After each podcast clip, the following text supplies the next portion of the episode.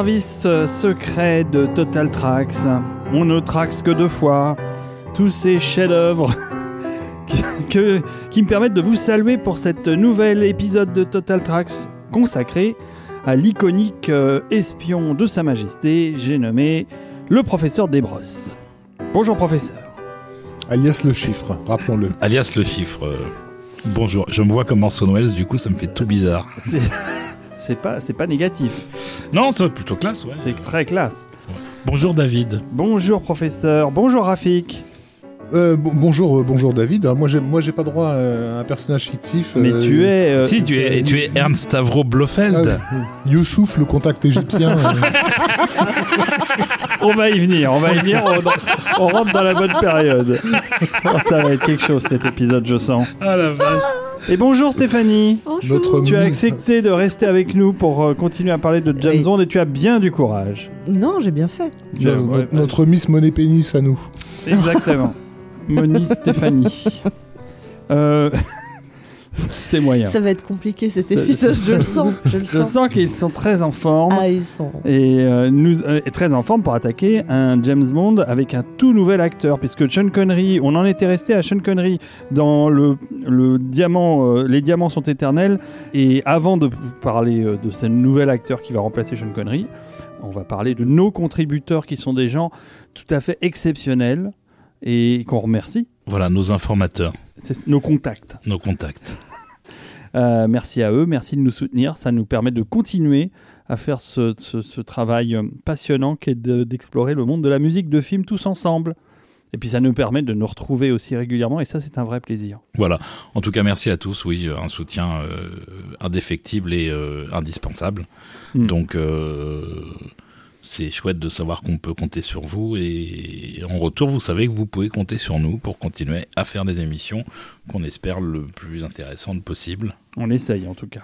Et ben là on va être dans l'intérêt total de Total Tracks puisque on va parler d'un acteur qu'on aime beaucoup qui a repris euh, donc le rôle de James Bond euh, en 1973. C'est Sir Roger Moore. Enfin, il n'était pas Sir à l'époque, il était juste Roger Moore, qui sortait d'Amicalement Vôtre. Bah, il y a- oui, enfin, qui a été popularisé par le Saint et par Amicalement Vôtre. Mais pareil, on a un acteur de, de série télé euh, essentiellement. Donc euh, voilà, que, Qui a, qui a vu quelques rôles au cinéma, mais pas forcément majeurs. euh.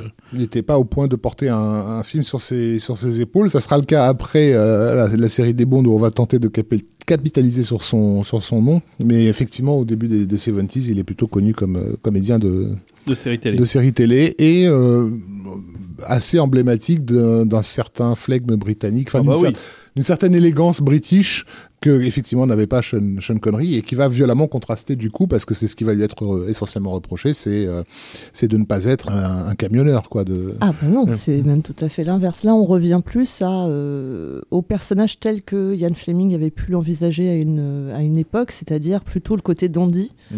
Euh, un peu précieux. Oh bah, il ressemble un peu à David Niven qui avait été, euh, enfin qui était l'inspiration euh, voilà, prim- en, en beaucoup primaire plus de- jeune. hein, Oui, euh, en plus jeune, mais c'est vrai qu'il a ce côté euh, Oui, avec, les, visage un avec, peu carré, avec les euh, yeux mieux alignés quand même. un peu- peut-être. mais euh, David Niven, c'était pas ça. non, mais en tout cas, il, il- il a des faux airs. Voilà, mais il est, il est surtout, euh, c'est l'élégance brite euh, dans toute sa splendeur, euh, avec un petit côté dandy, un petit côté précieux, et donc il est plus en accord finalement avec le personnage tel qu'il avait été créé au départ.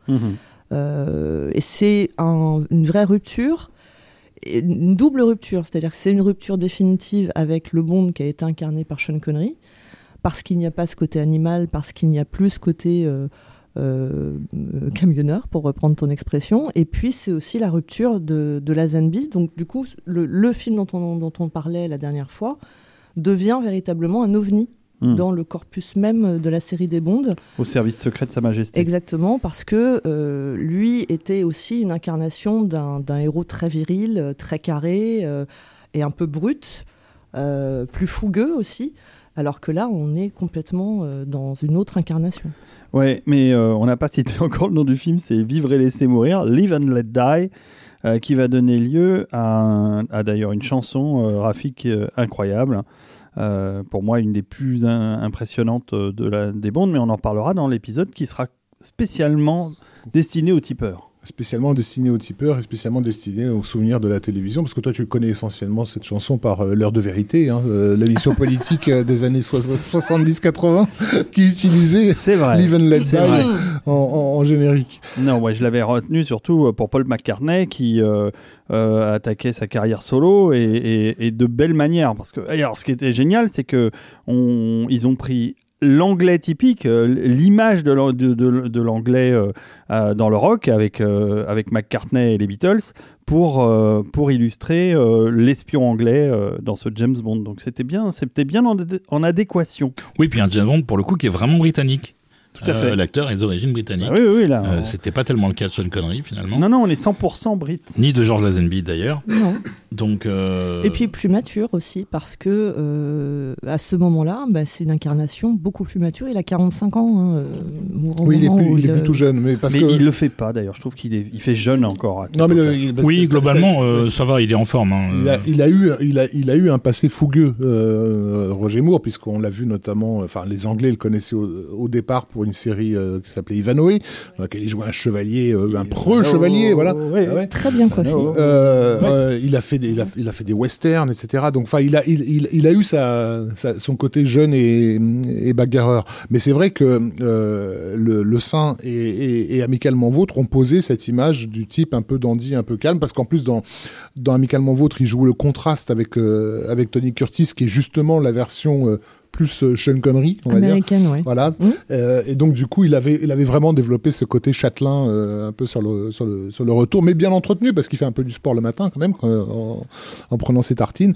Euh, et, et donc Là, on sur- peut pas s'empêcher de le voir en train de manger ses tartines ou ses biscottes, on ne sait pas. écoute, moi je me souviens d'un, reportage que tu fait sur, sur, sur Roger Moore où euh, on le voyait faire du ski. Fait- il faisait très bien du ski et avant de partir faire du ski, il croquait dans sa tartine et je me disais mais ça, mais ça c'est Roger Moore en fait. Le croquage de tartine, c'est, exactement ça. Le petit doigt en l'air. Bref, on n'est pas au bout de cette on émission. n'est pas au bout de cette émission. Non, non, avan- avançons. Donc un, un passage, un passage de relais compliqué à nouveau, donc puisqu'on a eu l'épisode La Zombie qui avait, comme on l'a dit dans la précédente émission, qui avait fait très très mal euh, à son à, à mon box office, euh, et, et il s'agit de faire remonter la barre. Et en plus, le, le- la, la pop culture, euh, ben elle, elle a pas attendu James Bond pour euh, se perpétuer, se, se rafraîchir, se régénérer, etc. On avait vu que les Diamants sont éternels était une tentative désespérée de raccrocher les wagons euh, en allant euh, du côté des, des États-Unis où finalement le cœur culturel s'est vraiment déplacé au début de ces de ces de ces 70s et c'est un peu dans cette optique-là qu'on va se retrouver sur euh, Vivre et, et laisser mourir, puisque donc euh, euh, à l'époque euh, les, les actualités sont très préoccupées par euh, un mouvement qui s'appelle les Black Panthers. Donc c'est dans l'air du temps. Et euh, Tom Mankiewicz, qui avait déjà écrit Les Diamants sont éternels, euh, se dit que ça serait une bonne idée d'avoir euh, d'avoir un, un bad guy black cette fois-ci. euh, Et si, si c'est dans l'air du temps, de toute façon, c'est dans le monde de- du moment. Ça a toujours été, et c'est encore le cas aujourd'hui. Donc, euh, Mhm. C'est un vrai reflet de, De son époque, de son ouais. époque à chaque film. Tout à fait. Ils vont, ils vont taper euh, directement dans le, je dirais presque le cliché, hein, parce que c'est un épisode dans lequel on a du, du vaudou, en veux-tu, en voilà, euh, bon, et, et bizarrement passer à côté de ce qui aurait pu être euh, un truc aussi de son temps, qui est la black spotation, je trouve. Euh, C'est-à-dire que le film finalement ne joue pas beaucoup de l'imagerie que la black spotation est en train d'imposer. euh, non, un tout petit à- peu dans la partie à New York, mais Ouais, c'est très court. C'est très très court et, et en fait ils n'ont pas vraiment percuté qu'il y avait un, quelque chose à C'est creuser. à ça. Et après, on est reparti un peu plutôt dans l'exotisme qui est assez euh, caractéristique de, de beaucoup d'épisodes de Bond. Et réalisé toujours par Guy Hamilton, le fameux réalisateur de Remo sans armes et dangereux, Ah, dont enfin. la musique de Greg Safan est quand même assez remarquable. Qui est, qui est là peut-être pour essayer de donner un peu de continuité, mais la continuité étant raccrochée aux Diamants sont éternels, Mm. qui a pas été un énorme carton et surtout pas, un- pas vraiment un, un grand succès euh, artistique. Mais on l'a pas reproché à son réalisateur, a priori. Faut croire que non. Euh, on, on commence par écouter un premier morceau, puis on parle du film plus en détail après. On commence par écouter un, un- un premier morceau, sachant que Rafik parlait de, de Blaxploitation. Et le compositeur s'est défendu de s'être laissé influencer par ce, euh, disons par le, le son de ce mouvement cinématographique. Euh, J'ai quelques doutes quand même. Je trouve que ça groove bien. Euh, on vous en dit pas plus. On écoute le morceau et on parle de- du compo après. Oui, parce que ce n'est pas John Barry. Le morceau s'appelle Bond meets Solitaire. Solitaire étant globalement l'employé divinatrice du, du, grand méchant interprété. par Yafet Koto. Ouais.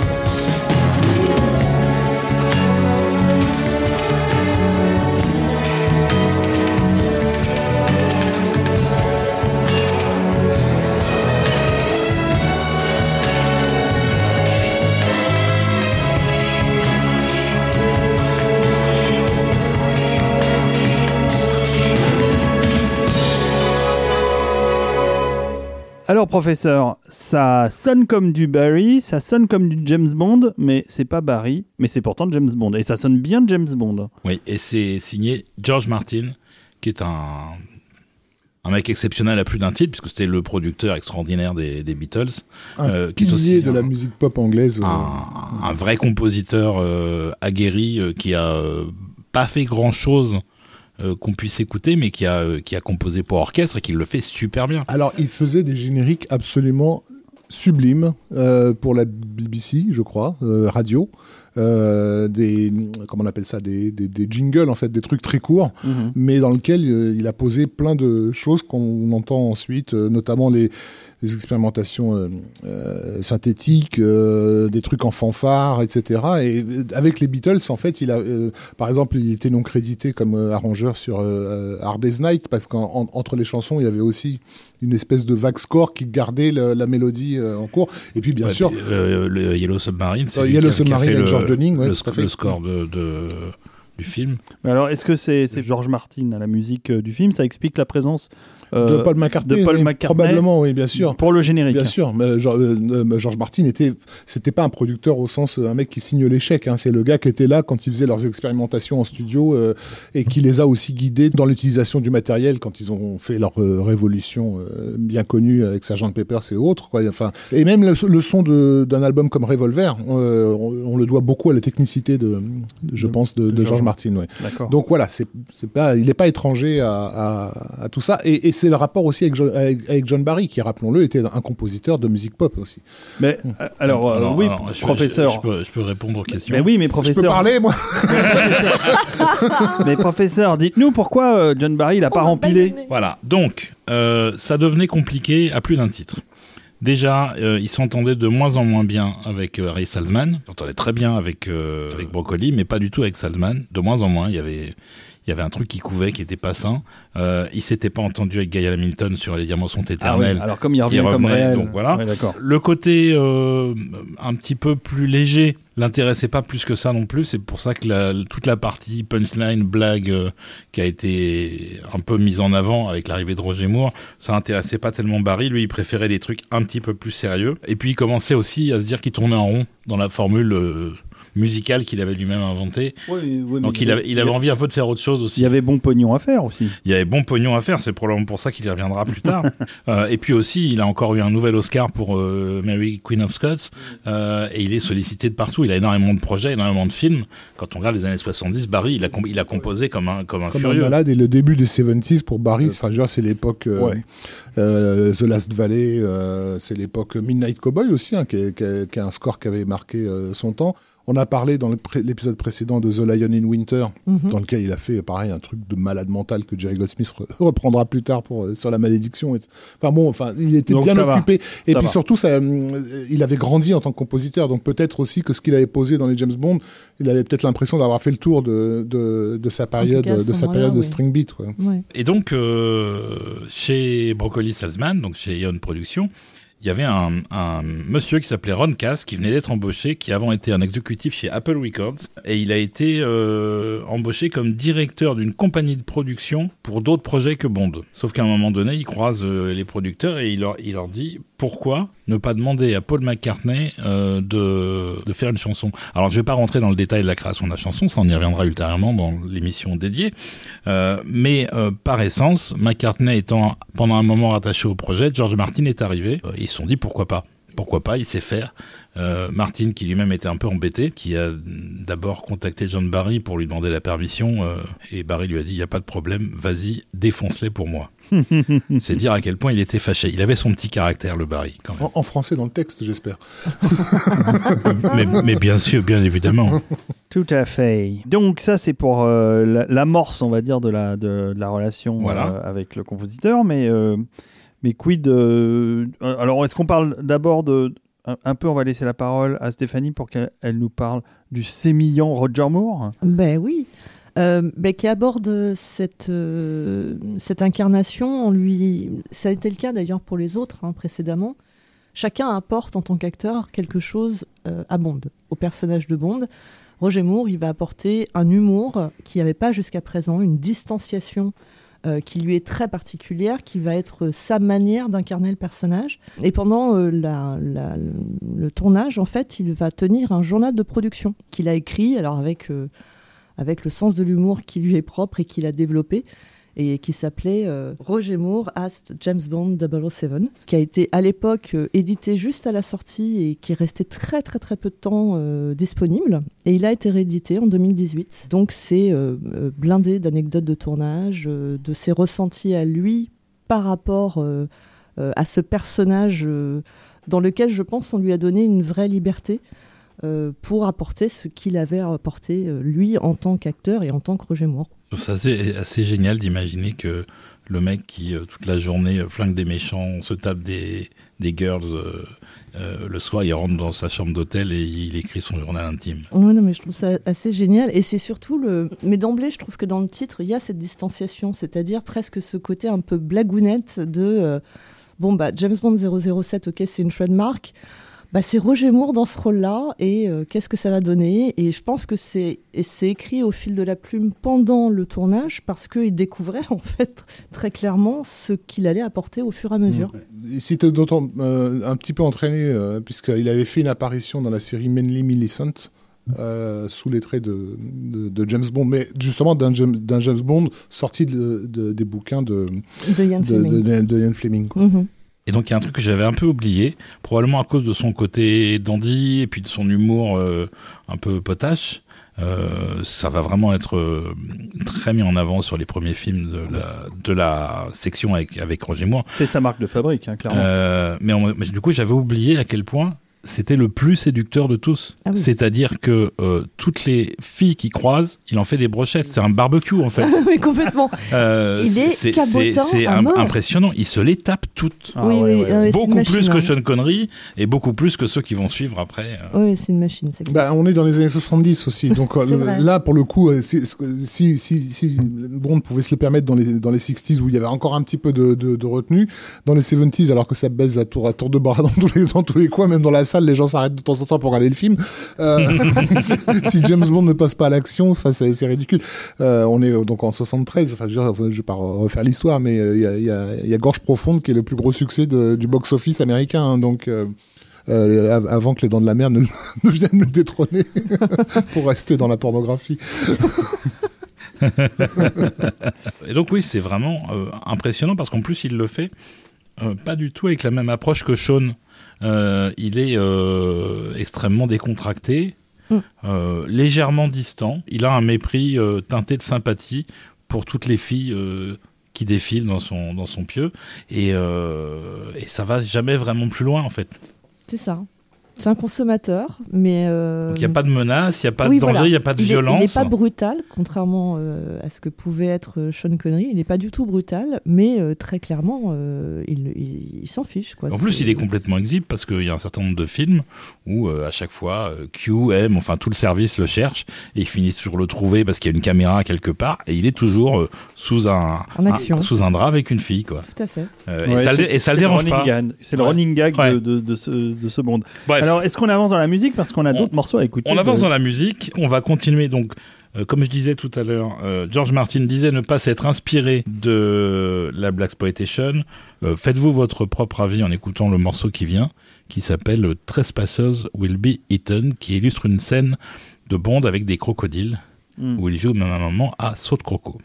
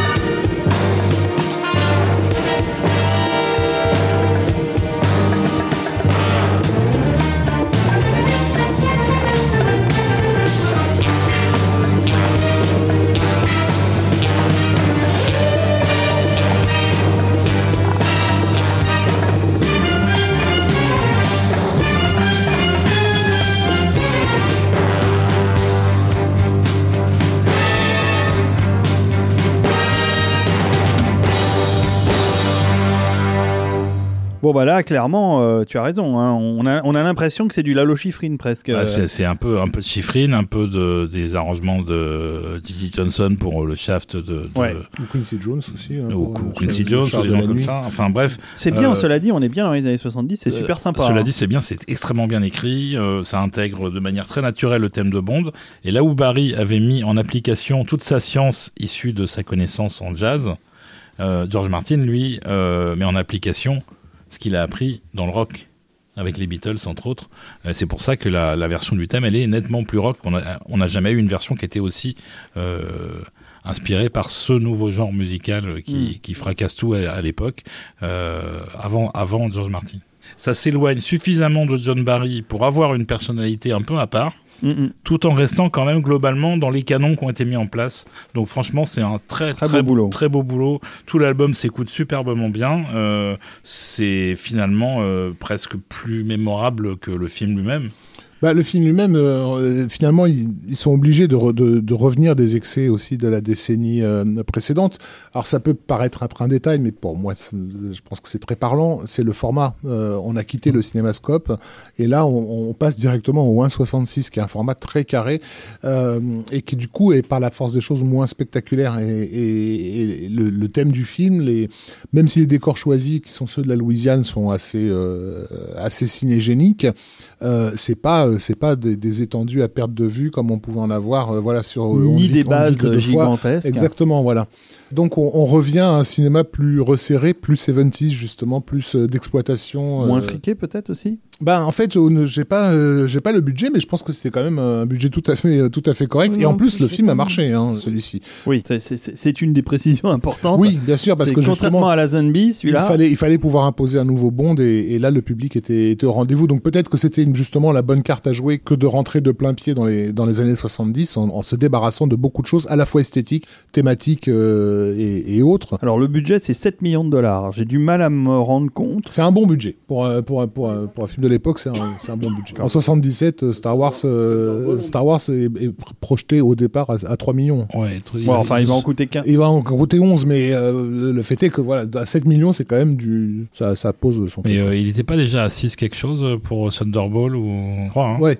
Alors c'est peut-être c'est peut-être un, un budget moindre que que On ne vit que deux fois, euh, par exemple, hein, euh, avec la- l'inflation du dollar, mais ça c'est pas le budget de Shaft. Non, quoi, et puis, si et puis surtout, c'est un acteur qui démarre Hmm. son interprétation de Bond, et donc il n'est pas aussi cher pour le premier film qu'il le sera pour le septième, certainement. Ouais, moi j'aurais juste un truc à rajouter par rapport au morceau qu'on Ah, vient vas-y, d'en- vas-y. d'écouter, euh, parce que c'est un morceau donc sur une euh, sur un, un moment de bravoure du film, puisque effectivement on voit James Bond euh, euh, sauter euh, directement sur les sur les crocodiles, puisqu'il se trouve euh, dans un endroit qui en est infesté. Et en fait, euh, pour donner une idée de son sens de l'humour très particulier, c'était le, propriétaire en fait des alligators qu'on a utilisés pour le film, qui étaient donc tous vivants, hein, qui a fait la, la cascade. Euh, il s'est repris à cinq fois. Et euh, euh, Roger Moore lui a suggéré de porter des chaussures en crocodile. Parce que ça lui semblait être une bonne idée. Une bonne idée. Voilà. Et euh, bon, son sens de l'humour se manifeste dans les moindres détails parce qu'on le remarque pas forcément Non. à l'écran, mais ça fait rire de pouvoir le savoir. Mais il y a, il y, a, il y a ce côté sympa dans le film euh, décontracté. Par contre, il y a vraiment plus d'enjeux. Il y a plus de tension, euh, ou très peu. Il y a euh, quelques scènes un peu mémorables. Le, la scène d'assassinat au début à, New Orleans- à, à la Nouvelle-Orléans. Il y a un cortège euh, funéraire qui dépasse un, un des agents double zéro. Euh, en, qui, en se- qui jouant, se en fait jouant- en jouant d'une façon funéraire. justement, voilà, hein. qui se fait qui se fait assassiner. À ce moment-là, il pose le cercueil sur lui pour faire disparaître le corps, Euh, Et et ils repartent en jouant un truc jazzy extrêmement euh, vivant. Ouais. Donc il y a ça, il y a la scène de vaudou finale avec le mec qui se redresse euh, dans son dans son cercueil. Il y a quelques trucs marrants comme ça, mais euh, voilà. Et tout. un effet spécial extraordinaire de, du très jeune Rick Baker, euh, avec la mort de, de Yafet Koto, euh, qui se, se prend de l'oxygène dans la bouche euh, jusqu'à gonfler comme un ballon, de baudruche et, exploser. Et, c'est un, sou- un souvenir de, de gamin où, pour moi, Yafet Koto, c'est ça. C'est une grosse tête, un gros ballon qui explose. Mm. Moi, je voudrais juste ajouter que si le film a eu du succès, c'est peut-être aussi, contrairement à la Zanby, c'est que Roger Moore, lui, avait déjà un public de fans. Enfin, c'était un acteur connu, euh, il, avait ses, il avait ses fans euh, à la suite de ses différentes séries télé. Et donc, contrairement à Lazenby, quand il est arrivé en James Bond, on l'aime ou elle aime pas en James Bond, mais ça a probablement aidé au succès du film le fait que Roger Moore était déjà un acteur connu et euh, installé. Voilà, et d'ailleurs on n'a pas mentionné la Bond Girl, euh, qui est la Jane très, Seymour. très jolie Jane Seymour, qui est euh, un petit peu plus sage que les Bond Girls qui l'ont précédée, Oui. euh, mais qui perd quand même son pouvoir de divination parce qu'elle finit par euh, céder et céder aux avances de 007. Ouais, Et ça, et, mystique. et ça c'est moche. C'est-à-dire que déjà à l'époque, il Le- fallait le- lui passer sur le corps. Le zizi de 007 est, est mystique. Euh, On notera aussi que juste après, en fait, euh, curieusement, Roger Moore va en- enchaîner sur un gros film euh, qui s'appelle Gold, euh, qui est réalisé par euh, Peter Hunt. Hunt, euh, voilà, qui avait fait au service secret de Sa Majesté. Voilà, Peter Hunt qui ne refera d'ailleurs jamais aucun Bond après au service secret, et c'est bien dommage. J'aurais bien vu euh, remplacer le un petit peu mou euh, Guy Hamilton. Oui, c'est clair. Sur les années 70, il aurait été un peu plus à sa place. Voilà, on Bon, va on écouter va- un, bah un- oui. un troisième, un troisième morceau. Alors, c'est un arrangement en séquence d'action du thème de Paul McCartney, euh, qui sert de base à sa chanson, arrangé ici par George Martin, et c'est euh, extrêmement péchu, et euh, franchement, euh, c'est vraiment du niveau de ce que faisait Barry. On pourra pas dire ça de tous les compositeurs qui suivent, Hmm. euh, mais là, on le dit. Bon, et, bah, on, et on s'y tient. Et ça s'appelle The Boat Chase et que c'est c'est d'ailleurs une des scènes d'action plutôt sympa du film puisque c'est Oui, une très, très, en bateau. très longue d'ailleurs, euh, Ouais. et pas tout le temps mise en musique, mais c'est la dernière partie de la séquence et il y a de la musique.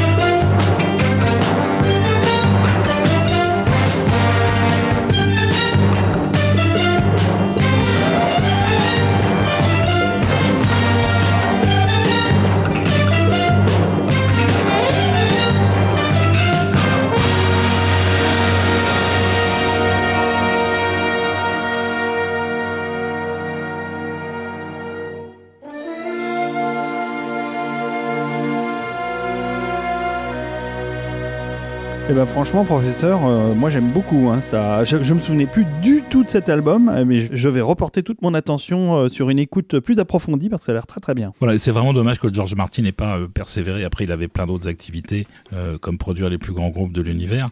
Mais je l'aurais bien vu faire d'autres musiques de films. Il a fait quelques trucs. Entre autres, il avait écrit une série de chorales pour le Mission de Roland Joffé, qui ont au final pas été retenu, mais qui ont servi, je crois, pour le tournage.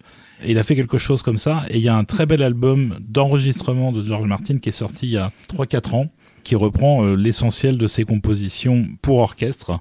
Et franchement, c'est très très passionnant à écouter. Donc je vous... euh, et donc cet album euh, s'appelle The Film Scores on Original Orchestral Music of George Martin et c'est publié aux éditions Atlas Productions. C'est sorti en 2017 et ça existe en CD. Il a fait euh, dans les années, à la fin des années 90 un album euh, hommage euh, aux Beatles avec des comédiens qui venaient reprendre des, des chansons euh, des Beatles et euh, on Non, avait un, Connery. un- un casting assez délirant dont il y avait Robin Williams, Bobby McFerrin, euh, Jim Carrey, euh, comment s'appelle, Céline Dion, euh, Jeff Beck, euh, ouais, ouais, et un certain John Williams. Donc, euh, voilà, donc euh, à écouter. Ouais, il, co- il connaissait, euh, il connaissait du monde quand même. hein. Ouais, ouais, il avait, il avait un beau carnet d'adresses. Bon, très bien, je crois qu'on va pouvoir passer sereinement au Roger Moore euh, James Bond 007 suivant, euh, l'année suivante, hein, ça enchaîne. Euh, alors celui-là, il est, c'est un, un de ceux que j'aime bien parce qu'il y a un méchant que j'aime beaucoup. Alors, tu fais partie de, de ces gens qui aiment bien.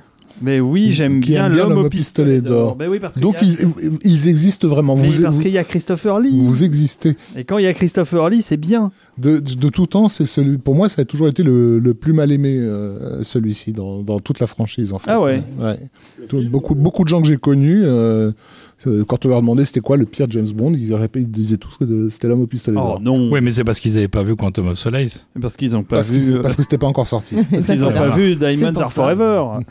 Non, moi je l'aime bien celui-là. Je trouve que bah, il y a Christopher Lee, voilà. Et puis il y a un pistolet d'or qui est très très bien. Déjà, il y a Christopher Lee, meilleur acteur du monde, qu'on a tous euh, plus ou moins rencontré ici en plus. Oui.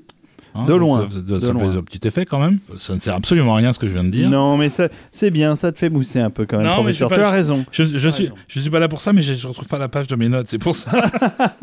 Bon, alors, euh, bah, on peut peut-être commencer par un, un morceau de musique, puis on en parle après, euh, de l'homme au pistolet d'or. Euh, Peut-être en ayant précisé de, de, de- de qui était la musique de, euh, Oui. cet bah oui. épisode. Oui, qui c'est qui, a- c'est- qui a besoin de payer ses impôts Ah ben, et qui euh, revient à John la Barry franchise John Barry. et donc il, il reprend son, il reprend sa Voilà. tâche. Voilà, John Barry euh, donc euh, a quitté euh, une fois la barque depuis le début de la franchise finalement. C'est la seule fois, c'est pour le précédent. Euh, là, il revient euh, pour un film qui euh, est inspiré une nouvelle fois de tradition musicale. Puisque après avoir courtisé les Japonais sur You Only Live Twice, euh, les Américains sur Les Diamants sont éternels, euh, la population black sur euh, Vivre et laisser mourir, euh, maintenant c'est la Chine. Et donc on a un film qui va se passer en grande partie en Chine et à Taïwan. Et pourquoi euh, tout d'un coup la Chine dans, dans un James Bond? Ben parce que Bruce Lee. Parce que Bruce Lee, voilà. Exactement. Donc, On est en euh, pleine période Bruce Lee, c'est en 1974, donc euh, voilà. donc euh, au lendemain de, de Enter the Dragon, Mhm. qui était déjà un dérivé de James Bond par Bruce Lee. Enfin, il y a, il y a un retour de, de, de bâton qui qui sera pas le premier hein, dans, dans, la, dans la franchise, qui est attendez, mais c'est quoi tous ces gens qui, en reprenant euh, du Bond, font des cartons alors que nous, on, a- on est en train de courir après la formule. Donc, réapproprions-nous cette formule. Opération Dragon, qui est déjà une référence assez marquée à Opération Tonnerre. Euh, on se dit, il n'y a pas de raison. ben, nous nous aussi, on va faire notre Bruce Lee. En plus, ça tombe bien parce qu'on a Roger Moore qui lui aussi a fait, euh, a fait 5, 20 ans de, De karaté de, de kung fu. et kung fu. Qui maîtrise toutes les techniques et qui va, et qui va d'ailleurs s'y s'y plier, le pauvre, hein, en, en, en- kimono. euh. On a on a des séquences de kung-fu. euh, Oui, bah, on va devoir du- écouter de la musique. D'une crédibilité un peu euh, réduite. Ouais, bah, pas plus Donc- que Keanu Reeves. Donc on va écouter, on va écouter un premier morceau. Alors je vous Ah. le remets en contexte. Oui. Parce que c'est rigolo. Je crois que c'est en 71 ou 72, euh, s'est échoué dans le port de Hong Kong le paquebot Queen Elizabeth, qui est resté, euh, la carcasse est restée là à pourrir pendant un petit moment. Et ben ils en ont profité pile poil pour euh, tourner des séquences du Bond dessus où le MI6 a installé son QG en fait dans le dans le bateau. Alors c'est c'est un gros délire du décorateur John Adam puisque le bateau étant penché, tous les décors sont penchés. Ils sont bien amusés, quoi. Donc ils sont vraiment vraiment amusés. Euh, la scène ne sert à rien du tout, si ce n'est à faire la, la séquence euh, désormais traditionnelle avec Q. Et donc la musique qu'on va écouter, c'est celle qui accompagne le transport en bateau de Bond depuis la rive jusqu'au Queen Elizabeth et son arrivée à l'intérieur. Voilà, ça s'appelle Hip Strip.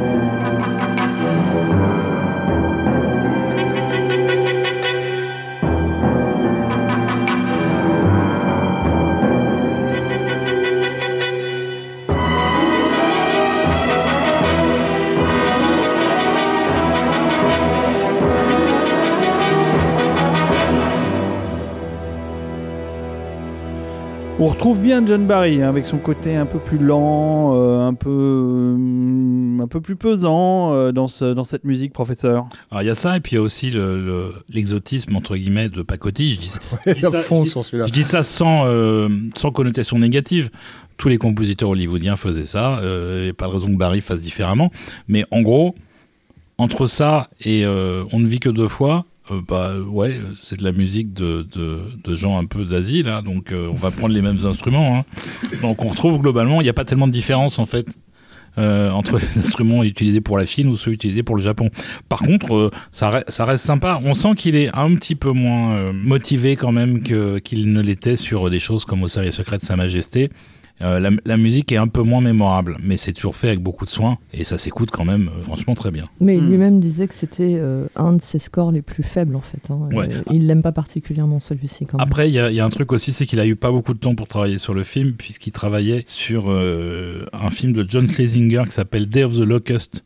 Mm. euh, à Los Angeles et euh, quand il a débarqué à Londres pour faire le score de l'homme au pistolet d'or il a eu trois semaines en tout et pour tout donc c'était un peu juste En effet. Qu'est-ce qu'on peut dire d'autre euh, sur l'homme au pistolet d'or C'est quoi déjà le pitch? Parce que là, je t'avouerai que je m'en souviens plus trop. Le pitch, c'est Bond qui essaie de coincer un tueur absolument redoutable qui facture ses contrats un million. Chaque personne qui tue sur commande, c'est un, c'est un million. C'était Et, euh, beaucoup à l'époque, hein. c'était beaucoup oui. de sous. hein. Oui, et il a effectivement un pistolet euh, qui est un truc un peu à la, à la, à la Bond pour le coup, euh, qui est un, un montage entre son stylo, euh, son, sa, sa, Son sa, porte-cigarette. sa boîte à cigarettes et, Son briquet. et son briquet. Ouais, Voilà. c'est un assemblage. D'ailleurs, il est génial. C'est un des magnifiques éléments du film, c'est le pistolet d'or, justement.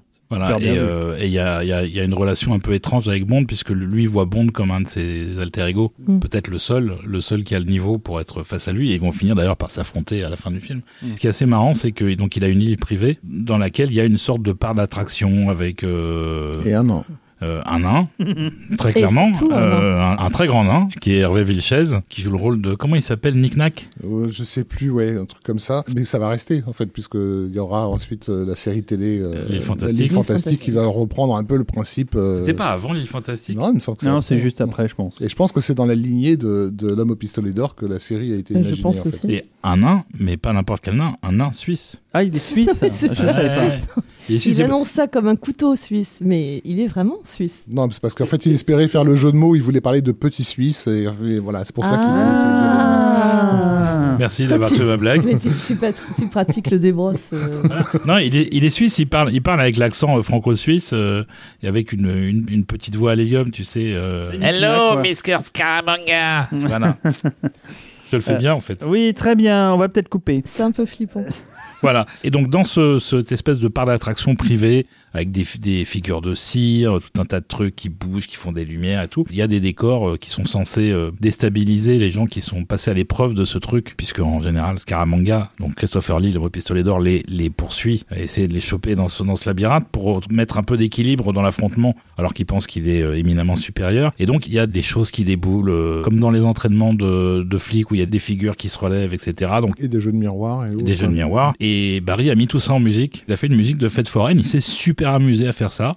C'est pas passionnant à écouter hors film, mais dans le film, c'est vrai que de passer d'un genre à l'autre, euh, de la musique euh, un peu euh, Dixieland euh, à de la musique de gangster, euh, enfin, Il aime faire ça, bah, Barry. l'exercice de style est marrant. Sans vouloir paraître monomaniaque, euh, il y a un film donc sorti l'année précédente qui se terminait dans- dans- par un climax dans un, un palais des glaces, donc un Mm. jeu de miroir. C'est un film qui s'appelait Opération Dragon avec euh, Bruce Lee. Donc.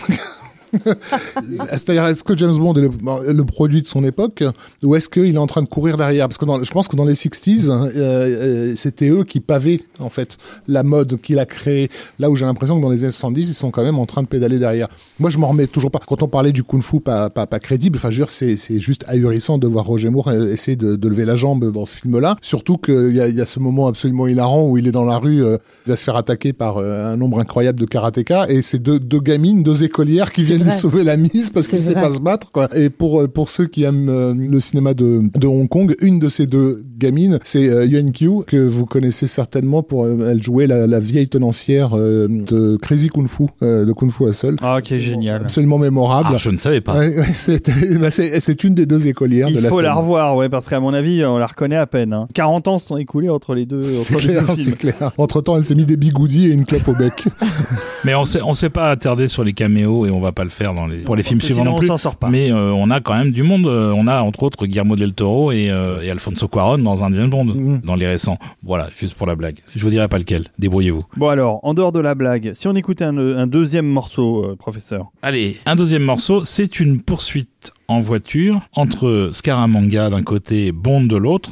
Ils sont chacun du- d'un côté d'une rivière à un moment donné de la séquence et Bond va trouver un pont pour faire le saut pour rejoindre l'autre euh, l'autre rive et c'est un pont qui est qui est brisé en son milieu et qui fait une sorte de De tonneau, en fait. de, ouais. de spirale. Et donc la voiture va faire un tour complet sur elle-même avant de- d'atterrir de, l'autre côté. Et Barry a accompagné ça d'un effet musical dont il dira après que c'est la pire idée qu'il ait jamais eu de sa carrière. Et il regrette énormément de l'avoir fait. C'est un Le fameux sifflet à c'est ça- coulisses. C'est ça, c'est une flûte à coulisses C'est ça. qui est globalement la flûte qui est utilisée par les clowns dans Oui. certains euh, sketchs euh, au cirque. Précisons que le, le film était en partie marketé sur cette cascade. En tant que cascade, elle est délirante. Elle est hein. délirante Elle, est elle- super impressionnante. Et elle est complètement gâchée Et par cet effet comique. ouais, ouais. On ne comprend même pas pourquoi ils ont euh, laissé ça, quoi. Euh, Et donc vous allez entendre, euh, ça arrive en plein milieu du morceau, qui s'il avait été conservé tel quel marchait très très bien, quoi. Dommage. Bon, bah, on écoute ça quand même. Donc ça s'appelle Let's Go Get M. FM.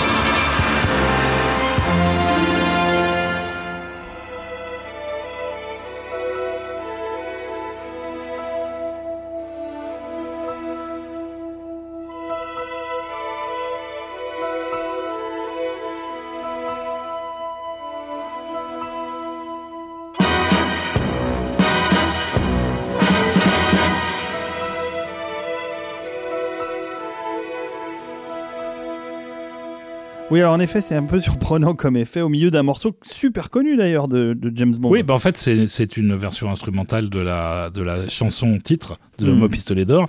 interprété par Lulu, qui est euh, détesté par beaucoup de gens, et euh, peut-être la chanson préférée de Bond de Stéphanie. Oui, Moi, je l'aime bien aussi. on en reparlera. euh, Je voudrais ajouter juste un truc avant que, que euh, Monsieur Desbrosses ne conclue sur ce film, ou Stéphanie, ou Rafik, comme vous voulez. Je voulais parler d'un élément très très très important de l'homme au pistolet d'or, puisqu'il s'agit du, du nain euh, euh, euh, Nick Nack, Trick Track en français, je crois que c'est important de le dire, et puis important de, de signaler que l'acteur s'appelait Hervé, Vilches, et qui n'était pas suisse mais français. Excusez-moi. Ah bon? Oui, oui, oui, né à Paris en avril 43 et mort malheureusement à 50 ans, euh, relativement jeune. Bah, Il s'est- il 93. s'est suicidé. Oui, mais euh, voilà, Euh, il était français. et pas suisse. Alors excusez-moi, je me permets de, de, bah, de citer cette gloire nationale et de, la, de le Please rétablir. forgive me, Mr. Scaramanga. Ah là là là là, on aura tout fait dans On va cet couper épisode. tout ça, évidemment. hein. Mais non, mais non. Et d'ailleurs, puisqu'on parle. mais, truc à dire avec le Ah nain. bah oui. Évidemment. Mais non, parce que j'essaie de raccorder avec les éléments culturels autour de James Bond et de son héritage, etc. Mais donc Mm. Hervé Vilches dans le film porte un costume euh, blanc, Oui. une espèce de smoking blanc, Mhm. euh, qui va être le, le costume porté par Wang Wang, la, la star du, du cinéma philippin, qui joue un James Bond Dont philippin. on en avait fait. parlé Bien euh, sûr, pour Wang les Wang. faux bondes. L'incrédible Kid. C'est Voilà. vrai. C'est vrai. En et- et- référence à Hervé Vilches. et Mais d'au- oui. et- et d'autant que euh, Hervé Vilches à côté de Wang Wang, c'était euh, Un Brad Pitt. géant. hein. C'était C'était un géant, il était beau. Bon, il était Très beau. beau. Non, mais il était beau, euh, Hervé Vilches. Il avait un beau visage. C'était un, un beau nain. Bon, je m'en faire dans mes conneries. Ah, Ok, thank allez. you, Mr. David Oga. Ah mon dieu, c'est le pire épisode qu'on ait jamais fait. Mais c'est Bah, mais c'est bien, ouais. on est bien dans les années Voilà. 70. Ça tombe là. bien parce Donc- que c'était le pire James Bond qu'on ait jamais fait aussi, en tout cas Non, à c'est cette pas- époque-là. Non, c'est pas le pire. C'est pas le pire, mais il est un peu chiant. Il est un peu chiant. Il est un peu chiant, Ça, ouais, ça on est s'est d'accord. planté aussi, il faut peut-être le, le préciser. Christopher Lee n'a n'a rien à se reprocher, il est très bien. Ouais, mais le fait est que l'échec relatif du film au box-office a quand même mis un frein sur la, sur la production. Il va, il va se passer un temps avant, euh, avant, que la, avant la suite des événements. C'est exact. Mais oui, puisque de 74, on va passer à 77. Mais on a un dernier euh, morceau à écouter. On, on a un dernier morceau qui s'appelle euh, Slow Boat from China, Yes. qui est la scène finale de romance avec euh, l'héroïne interprétée par euh, Britt Ekland. Oui, Brit Ekland, parce qu'il y a deux, il y a deux Bond girls dans celui-ci. Il y a Brit Ekland, très, Voilà. jolie, très jolie femme. Et Maud et Adams, on a qui... Maud Adams qui est un homme, donc. Et oui, ça continue, le festival continue. Celui qui va monter cet épisode, il va pleurer. Hein. Moi, je vous le C'est dis. c'est hein. vrai que moi, c'est non, mais c'est vrai que Maud Adams, elle est un peu. euh, euh, autant Britt Ekland, elle est vraiment jolie, jolie. Alors elle est cruche. Elle joue, je pense, la Bond oh, girl. elle est cruche. Non, Non, elle, mais non, mais elle joue, la- elle joue la Bond girl la plus cruche et la plus stupide de toute la Stéphanie franchise. fait quelque chose. Qu'est-ce que tu veux que je te dise? C'est vrai qu'elle l'est. Elle est bête Non, à mais bouffer du honnêtement. foin, sérieusement. Honnêtement. Ok. Mais euh, c'est vrai que Maud Adams, elle reviendra d'ailleurs dans un autre Bond Eh oui. en, bah, en, en homme de plus de 50 ans. Ok. Oh la vache. Ils Ouais. sont déchaînés aujourd'hui. Non, hein. euh, mais c'est bien, c'est bien. Ça met Voilà. l'ambiance. Et donc, Oui, euh, Slow c'est- Boat donc, from c'est- China. c'est la dernière scène de romance où ils sont sur un, sur un sampan euh, Mhm. avec un- une, une très jolie euh, mélodie euh, très barriesque avant que revienne euh, Nick Nack Eh oui. pour essayer de, de venger euh, la mort de son patron Scaramanga. euh. T'as vraiment spoilé tout le film là. Et ouais, ouais, ouais. c'est pas grave. Et qui dit No, you will die, Mr. Bond. Ok, on écoute ça. Slow Boat from China.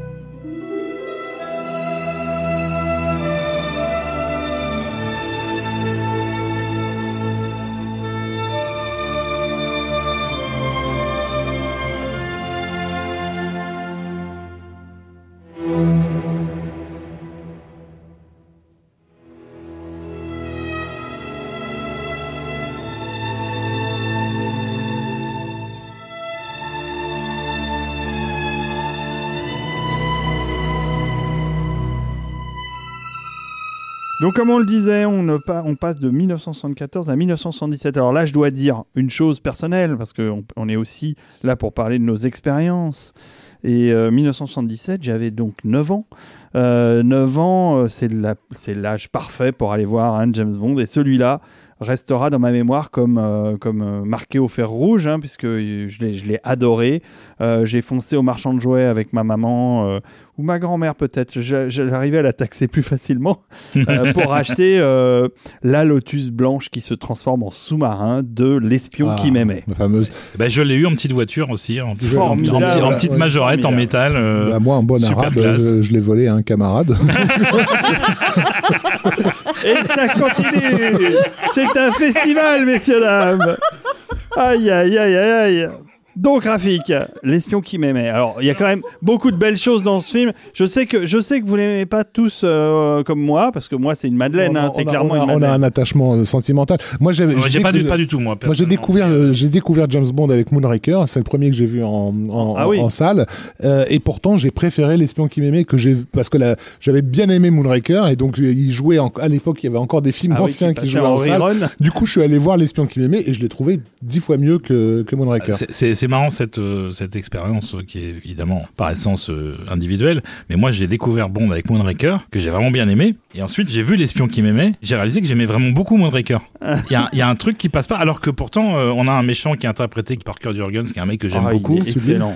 Euh, excellent. mais je trouve que le film, euh, enfin bref, Ah, moi je suis désolé. Alors, je vais vous donner euh, mon il y, a- avis. il y a un problème de rythme. Ouais, peut-être, mais il y a quand même des choses très in- intéressantes à ajouter au crédit de ce film. Bon, déjà, euh, Roger Moore était au summum de sa classe et de son aspect. Il, Ouais. était, il était beau, il était euh, effectivement en pleine forme physique. Pleine oui, forme. enfin pleine forme physique. Il savait tenir debout, contrairement aux, aux années 80. Non, non, je te, pro- je te promets, il y, a un- il il il moment où on le voit torse nu. Bah, le mec, à son âge, Ouais, Il était est gaulé. On va dire que Total Track, c'est crypto-gay. Donc, Aussi. Non, mais ce qui est intéressant, c'est que on avait fait ce même constat par rapport à l'incarnation de, de Sean Connery. Il faut trois films Ouais, pour que l'incarnation tienne la route. je suis tout à fait d'accord. Et là, on est sur le troisième film euh, avec Roger Il a pris ses marques. Et je pense que le fait qu'il soit très, très, très à l'aise avec le personnage désormais, c'est il est familier. Et on voit d'ailleurs que, en fait, il quitte un peu la posture euh, euh, très distanciée et un petit peu trop. Alors, poète poète, c'est un petit peu, un petit peu osé, mais voilà, avec un humour un peu trop marqué qui était là dans les deux premiers épisodes et notamment le premier. Là, dans le troisième, c'est un peu moins. Il y a toujours cette distance et ce sens de l'humour, mais c'est moins en, gageur de euh, je viens faire l'intéressant. Là, il est très à l'aise dans son rôle. Moi, je trouve que c'est ça que, qui Hmm. est particulièrement euh, intéressant dans cet épisode-là. Et puis parce qu'il y a mon méchant préféré. Oui. Alors, il y a donc ça. il Y a, ah ben, on, est d'ac- on- on est tout à fait d'accord. Ça y est, Roger Moore est dans les pantoufles de James Bond et il s'y sent très très bien. Il y a le méchant qui est excellent, qui est joué donc euh, par euh, Kurt Jurgen, euh, qui moi je trouve fabuleux. On revient aux fondamentaux euh, des décors de Ken Adam avec euh, l'antre du méchant qui ils est sont, ils sont gigan- gigantesques, les décors. Le, le fameux décor qui a nécessité l'édification d'un studio en- entièrement dédié qui s'appelle le plateau 007. euh, C'est, c'est- il est magnifique. C'est un, c'est un magnifique. studio euh, inondable. Un, un plateau inondable qui, dans, dans lequel on pouvait faire tenir en gros l'équivalent de trois sous-marins puisque donc le- dans le- dans la- l'intrigue du film le bad guy en fait vole des sous-marins nucléaires euh, à des ça. puissances euh, à la fois aux, aux Russes euh, aux Anglais et aux Américains dans l'espoir de créer une forme de, de conflit mondial quoi. Il y a l'idée géniale d'avoir euh, modernisé la voiture de Bond en prenant une Lotus Esprit, donc une marque anglaise de prestige. Et là, celle-là, elle a un design tellement extraordinaire. Euh, Donc, re- re- retour des gadgets. On a un retour des gadgets Mais en oui. masse aussi, parce que, ah, et- quand et dès la séquence d'ouverture, puisqu'il est au, au lit avec une femme et il reçoit euh, sur sa montre un, un télégramme. euh, voilà, bon, à l'époque c'était genre très moderne euh, d'avoir. Il y a un petit papier qui sort de sa montre. Oui, c'est génial. c'est ridicule. Il y a, euh, il a son stylo spécial euh, qu'il utilise plusieurs fois dans le film et, euh, et Et puis, aussi. et puis- et puis la voiture, qui est, qui est quand même un sous-marin aussi. Et bien sûr la, la- la- la Lotus qui est, qui est amphibie, que d'ailleurs on, on retrouve dans GTA Online. Donc on, on- retrouve le, le côté ludique et enfantin des, des, des gadgets. Donc on, on sort de la Black Exploitation et du film de Kung Fu qui étaient des trucs finalement très urbains et, pas forcément adaptés au caractère euh, exotique et euh, pub pour parfum euh, qu'un James Bond est censé euh, porter. Et puis surtout, on retrouve le cinémascope. C'est-à-dire que d'emblée, on voit qu'il y y a une tentative de raccorder avec la franchise telle qu'elle était installée dans les années 60, en oubliant la parenthèse euh, exploitation euh, du début des, des, des 70s, quoi. Donc gigantisme des décors, voilà. Et, et par rapport à la question de, de l'humour, alors il y a peut-être moins de clin d'œil aux spectateurs dans cet épisode-là, mais la mise en scène même passe son temps à en faire, parce que dans la, la première cascade impressionnante du film, c'est la chute euh, du skieur euh, dont on pense qu'il va mourir et qui finit par ouvrir un parachute aux couleurs britanniques. euh, Voilà, c'est une séquence ultra iconique pour le coup. C'est la scène d'intro, ça. C'est la scène d'intro. Ouais, elle est géniale. Oui, non, ce que je voulais dire sur l'humour, en fait, c'était que c'était beaucoup plus fluide et c'était moins dans la posture euh, qui entérinait la rupture de ton. Oui, Euh, on là, casse ça- moins le quatrième mur. oui, c'est ça. Il y, a, il y a vraiment ce côté, bon, bah, ce James Bond-là, ça fait partie de sa personnalité. Il a plus besoin de le revendiquer. C'est complètement naturel, c'est complètement fluide. Et je trouve que c'est, euh, bah, oui, du coup, c'est beaucoup plus équilibré dans l'écriture. Et je suis d'accord, ça passe. Bon, je parlais du méchant tout à l'heure, mais c'est exactement ça, en fait. C'est ce personnage, il est dingue. Vous m'avez pas laissé terminer euh, sur les bons points aussi de l'espion qui m'aimait. Il y a, il y a, il y a ce big new euh, wiki. Hein, bien sûr. Zip- zip- zip- Merci David. Je crois qu'il fait, il fait une rupture de Wiki. l'éprisme. C'est le nom, le réel nom euh, de l'acteur euh, euh, qui joue Requin, euh, qui est d'origine euh, polonaise et qui est, euh, enfin, l'acteur, l'homme aux dents d'acier. Richard, euh, Richard Kill. les Richard Kill, c'est son vrai nom, ouais. Zbigniew, euh, C'est vrai, c'est vrai que c'est- c'est vrai que c'est la première apparition C'est sa de, première de requin, et, et, Jaws en anglais. et il est et, et moi je trouve que c'est un élément génial dans le film. Euh, D'autant que, que euh, ça semble être une espèce de, de mécanique indestructible. En fait, c'est un Terminator c'est avant une sorte l'heure. de Terminator avant l'heure. Et c'est et c'est drôle parce que autour du personnage de James Bond, qui, il paraît tout fluet, le pauvre Roger Bah oui. complètement. Mais il fait, il fait, il fait 2m10, euh, il se prend des, des cailloux de, de, 2m18. de, de 50, 2m18, 2m18. des, des cailloux de 50 kilos sur la tronche, ça lui fait rien, il se relève. Moi, ce que je trouve C'est génial, Terminator. c'est que c'est un Terminator, mais c'est surtout euh, une incarnation humaine. Je mets des guillemets parce que il a tous, euh, enfin, il ressemble à beaucoup de choses, mais pas tellement à un être humain au final. Mais c'est l'incarnation humaine d'une récurrence dans tous les bondes. Le méchant est souvent associé à un animal, parce qu'il Mm. en a toujours un quelque part. C'est le requin. Hervé Vilches. Et en l'occurrence, le fait qu'il y ait tout à coup un personnage. C'est quoi C'est un petit crapaud?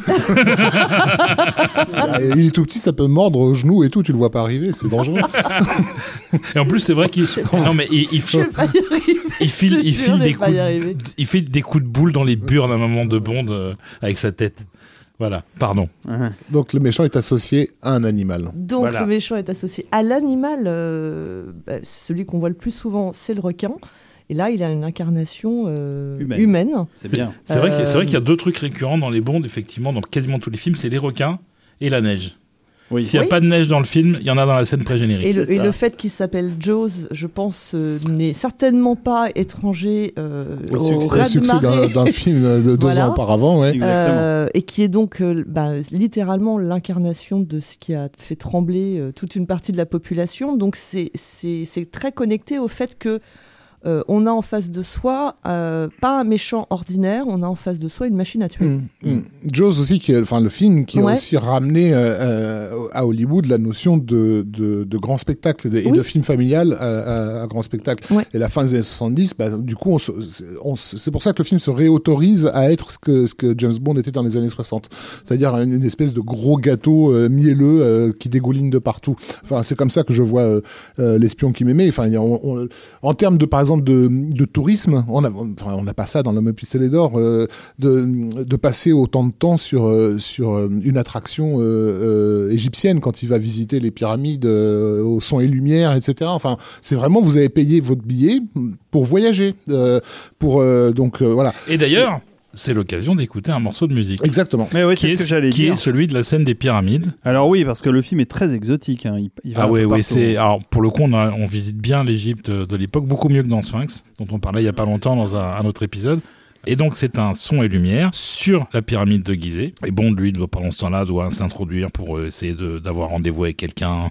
Et on a une musique extrêmement grandiloquente qui accompagne à la fois le son et lumière et ce, ce petit Bond qui va euh, se bagarrer avec des hommes de main, etc. Et ça donne une, une atmosphère assez étrange. On dirait presque un film euh, Hammer. Il y a un côté euh, musique de film horrifique. Le décalage entre le côté grandiose des pyramides et du, du spectacle euh, son et lumière et la, la bagarre dans Voilà. un coin. Et en fait, c'est euh, ce contraste euh, qui fait que la musique est très ça. étonnante. C'est entre ça, entre le film d'horreur et, et, et le péplum en fait. Hmm. Donc c'est assez assez original et assez marrant. On n'a pas parlé du compositeur. On Mais non, on en parle après. Mais oui, je m'en doute. Et on va donc d'abord écouter euh, ce morceau qui s'appelle The Pyramids.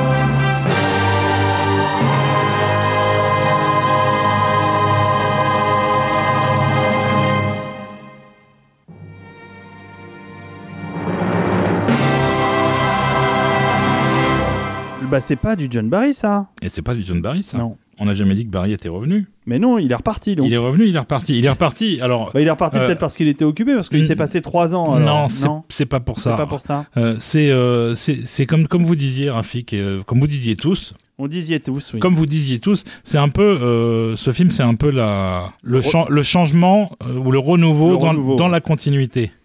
On garde des éléments, il y en a certains auxquels on revient, il y a des choses qui vont aussi disparaître.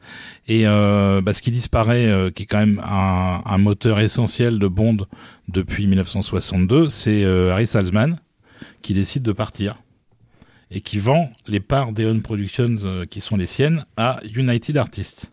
Et il laisse donc Broccoli en charge tout seul de la franchise, qui va le rester pendant une bonne décennie après ça.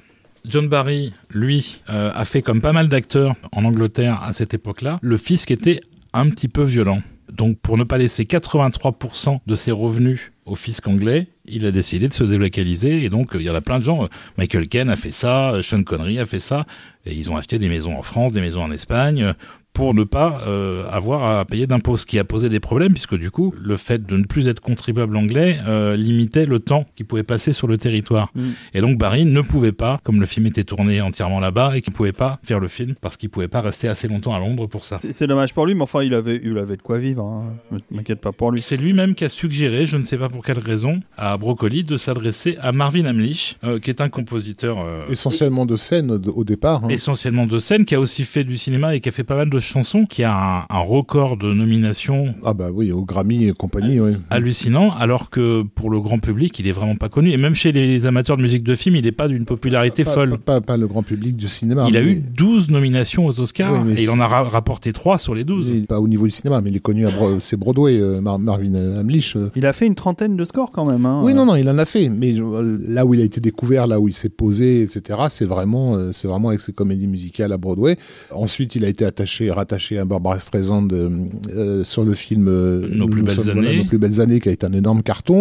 Euh, Voilà, il y a eu l'arnaque l'arnaque The qui a été le plus gros succès de, de l'année de sa sortie. euh, dans laquelle il a fait, il a, il a, il a régénéré parce que le public avait complètement oublié à l'époque la musique de Scott Joplin, donc Mm. il a complètement remis euh, au, au goût du jour.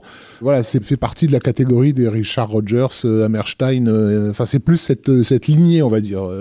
Marvin Hamlish, c'est clairement pas du Jerry Goldsmith, John Williams, John Barry, quoi. Donc, euh, et ça s'entend musicalement. On est, bon, pour moi, c'est de la soupe, hein, mais c'est un peu du Barbara Streisand, quoi, la musique euh, de, de l'espion qui m'aimait. Bah, Je pense qu'ils sont pas allés chercher totalement par hasard non plus parce que c'est quelqu'un qui s'inscrivait bien dans son temps. Il y avait un truc qui était arrivé en musique euh, qui succédait au psychédélisme des années 70. Disco C'est le disco. Bah oui. Et on lui a demandé de bah, d'in- l'enfer. d'intégrer cette nouvelle donne en partie dans le score. Alors il y a une bonne partie du score qui est quand même traditionnelle et un peu symphonique. Ah oui, mais la partie disco, elle est pénible. hein. Mais euh, la partie disco, bah écoutez, ça, on, c'est des points négatifs. on, va, on vous laisser vous faire votre avis Moi, je, avec veux, je veux réentendre ça. avec euh, cette version euh, du thème de Bond arrangée à la sauce euh, Marvin Hamlish qui s'appelle Bond 77.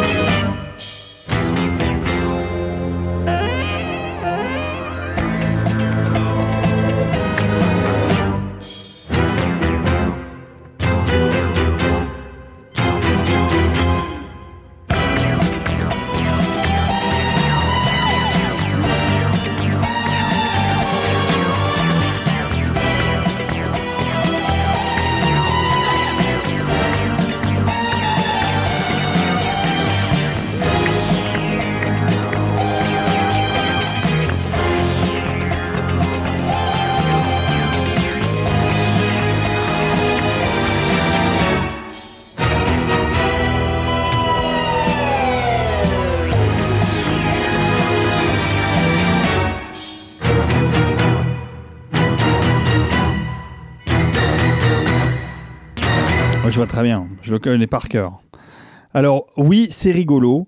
Euh, moi, ça me fait penser aux adaptations euh, des, des scores de Williams par Meko. Ouais. Euh, Ah bah, on, a, on a la même rythmique que dans le thème disco des Dents de la ouais, Mer. ouais, et, et, euh, alors, Marvin Hamlish a fait ses devoirs. Il a vu tous les bonds précédents quand il a été embauché pour le film. Il s'est pas plus inspiré de Barry que ça pour autant. Et surtout, pour Bond 77 qu'on vient d'écouter, il a avoué que pour la base du morceau, il s'est carrément inspiré de, tous les éléments électroniques synthés des morceaux des Big Gees qui cartonnaient euh, de Mhm. manière hallucinante à l'époque. Ouais, il a vraiment construit à partir de ça Alors que la fièvre du samedi soir n'était pas encore sortie. Tout à fait. Que, et en plus, c'est un morceau qui est euh, réutilisé quasiment à l'identique un certain nombre de fois dans le film, ce qui est pas très habituel. Chez Bond, en général, il y a toujours des adaptations, des réécritures. Là, il a fait son morceau qui dure 5 minutes et il va revenir 3-4 fois dans le film hmm. euh, à Ouais, des ouais. moments euh, plus, ou- plus Oui, ou moins clés, alors qu'il apparaît dans le film dès la scène pré-générique. ça fait partie de ces scores qui sont pas composés à l'image, qui sont pas composés par rapport aux scènes. Il y a un morceau et on le replace euh, en veux-tu, en voilà euh, dans les scènes d'action. Et c'est aussi un des aspects que je trouve pas terrible. Voilà, Par ap- contre, euh, ap- après, vu- après, à l'époque, s'il y a des gens qui voulaient une version disco du thème de Bond, bah, Ah ils bah, ils étaient contents. Ce qui me gêne un peu parce que ce morceau-là euh, est sympathique, hein, c'est sympa de réécouter ça, mais ça, ça me gêne un peu parce que ça fait partie des éléments qui ancrent vraiment le film dans les années 70 et qui fait qu'aujourd'hui il a quand même pris un petit coup de vieux. Bah oui, oui, en même temps, si t'as envie de retrouver l'année 1977, bah tu tapes l'espion qui m'aimait. quoi. Voilà, Donc, euh, c'est Et ça. Ça, ça, ça m- ça marche euh, globalement à l'image. Moi, je, suis- je suis pas un grand fan du film parce que je trouve le film trop lent et, euh, et en particulier, et ça c'est une première chez Bond, trop lent dans l'action. C'est-à-dire qu'il y a toute une scène de de- d'insurrection de, tous les, les sous-mariniers qui ont été capturés par le méchant et qui sont enfermés, qui vont se libérer, essayer de prendre le pouvoir dans la base du bah, méchant. en fait, le problème, et, et ouais, la scène et la scène dure 20 minutes et c'est et interminable. le problème, c'est aussi la, le, le gigantisme du plateau, c'est-à-dire que en Faut fait, ils, rentabiliser. ils- ils veulent rentabiliser, donc ils font le maximum de plans larges. C'est ça. Alors en salle, ça rend mieux qu'à la maison. Moi, j'ai découvert le film en salle et c'était très impressionnant de voir tous ces figurants euh, là. Mais effectivement, du coup, c'est pas c'est pas très bien monté. Enfin, je veux dire, il y a pas de dynamique. euh, C'est ça, ça manque de dynamisme. ouais, ouais. Euh, Et le film est jamais très dynamique. Il y a des séquences sympas, toujours. Tout ce qui est en Égypte, c'est plutôt sympa. Avec euh, avec euh, avec Jaws, tout ça, c'est sympa. Voilà. Il y a, y l'anti-Bond girl la plus dynamique de toute la franchise, je trouve, parce qu'il faut la citer quand même. Il y a Caroline Munro dans le film qui a. euh, Hmm. je, vois le, le regard pervers de, de l'amateur de Star Crash. Eh, mais, mais clairement, mais tu, tu m'as gaulé là, j'avoue. Mais, figure-toi, Caroline Munro qui était déjà présente dans Casino Royale, mon cher ami. Euh, toute vrai jeune, toute jeunette en arrière-plan. Et moi, j'en avais parlé à Stéphanie quand elle a vu le film. Je lui ai dit qu'est-ce que tu penses de, de Caroline Monroe. Elle m'a dit elle est tout de même un petit peu vulgaire. je vrai- parle pas non. du tout Non, comme non, ça. mais elle a, non, mais c'est vrai qu'elle a un regard qui, est- qui, Elle a un regard de. qui sent qu'elle aime la bite, quoi, c'est sûr, oui. Ah ben on est bien d'accord. a- Mais justement, ça rajoute au, au caractère sulfureux et dangereux du personnage, et notamment une séquence où elle cherche à tuer Bond euh, à bord d'un hélicoptère qui est croustillante, quoi. Et, et c'est la seule fois où tu sens que Bond est vraiment hyper content d'avoir buté une meuf. quoi. il, a, il a une espèce de mini-orgasme lorsqu'il lance son gros missile ça, ça reviendra. sur, ça. sur la pilote d'hélicoptère en maillot de bain. en maillot de bain. Non, mais Voilà. c'est la totale quand même. Oui. Vive les années 70. Non, non, c'était un, un très, un très bon moment. Donc, voilà, je voulais quand même rendre hommage à Caroline. Et elle avait refusé le- un rôle dans Superman hein, pour tourner dans ce James Bond. La, la même année, donc en 77, tu me dis si tu veux revivre les années 77, euh, regarde-toi l'espion qui m'aimait. La même année, il y a Star Wars. 14 millions de dollars de budget pour euh, estimer pour ce, cet espion qui m'aimait, ce qui est quand même 3-4 millions de dollars de plus. Et à l'époque, ça compte que Star Wars. euh, c'est pas mal. Ouais, c'est pas mal. J'ai vu que tu avais sélectionné dans- comme troisième morceau euh, un truc qui s'appelle euh, Ride to Atlantis.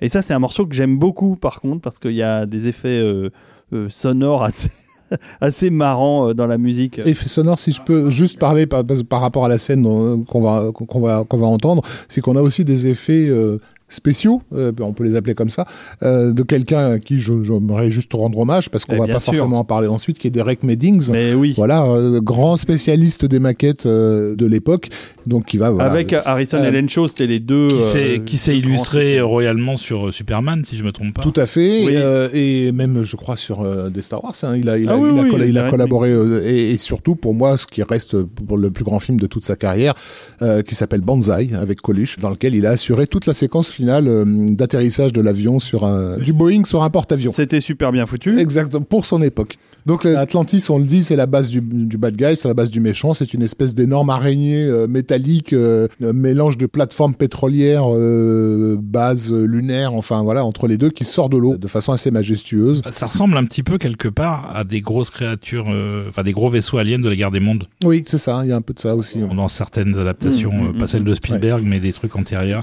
avec des, avec des, des vitres en forme Et de Bond bulle. est est sur un, sur un jet ski en train de se rendre dans cette, dans cette base. Euh, il faut voir, il faut savoir aussi que Derek Mending, ça c'est un de ces techniciens qui s'est formé auprès d'un très très grand euh, de la production télé anglais qui s'appelait Jerry Anderson et qui a fait des séries d'animation les sentinelles fait de les l'air. Sentinelles de l'air qui est la plus connue parce qu'elle est passée en France, mais il y a eu Fireball XL5, Stingray qui était déjà une histoire de sous-marin, donc un truc qui se passait sous l'eau. Et, et donc ce gars, euh, Darren Mendix, a bossé sur toutes ces, euh, ces magnifiques euh, séries. Et c'est pour ça qu'il est arrivé euh, fort de son expérience de l'animation, des maquettes, etc., sur les James Bond sur, euh, et sur euh, Superman. Et c'est un type que j'aime beaucoup, beaucoup. C'est un technicien passionnant. Alors, on pourrait d'ailleurs tout à fait un jour vous faire une émission sur euh, ne serait-ce que les musiques des différentes séries de Jerry, Ander- Ah Anderson Il y a des choses euh, formidables. hein. avec Barry Gray. Exactement. On- on- ça pourrait faire un Voilà. épisode spécial. Eh ben écoute, on rajoute ça à la liste. Donc numéro 722, Jerry Anderson. Ah, j'adore, moi j'adore. Allez, on écoute le Ride to Atlantis. oui, Alors oui. pour ce morceau-là, euh, Amlich, il voulait des bubules. c'est vrai. Et il a énormément travaillé avec euh, Dans son tout, jacuzzi. tout ce qu'il avait comme outil à sa disposition, en essayant d'enregistrer.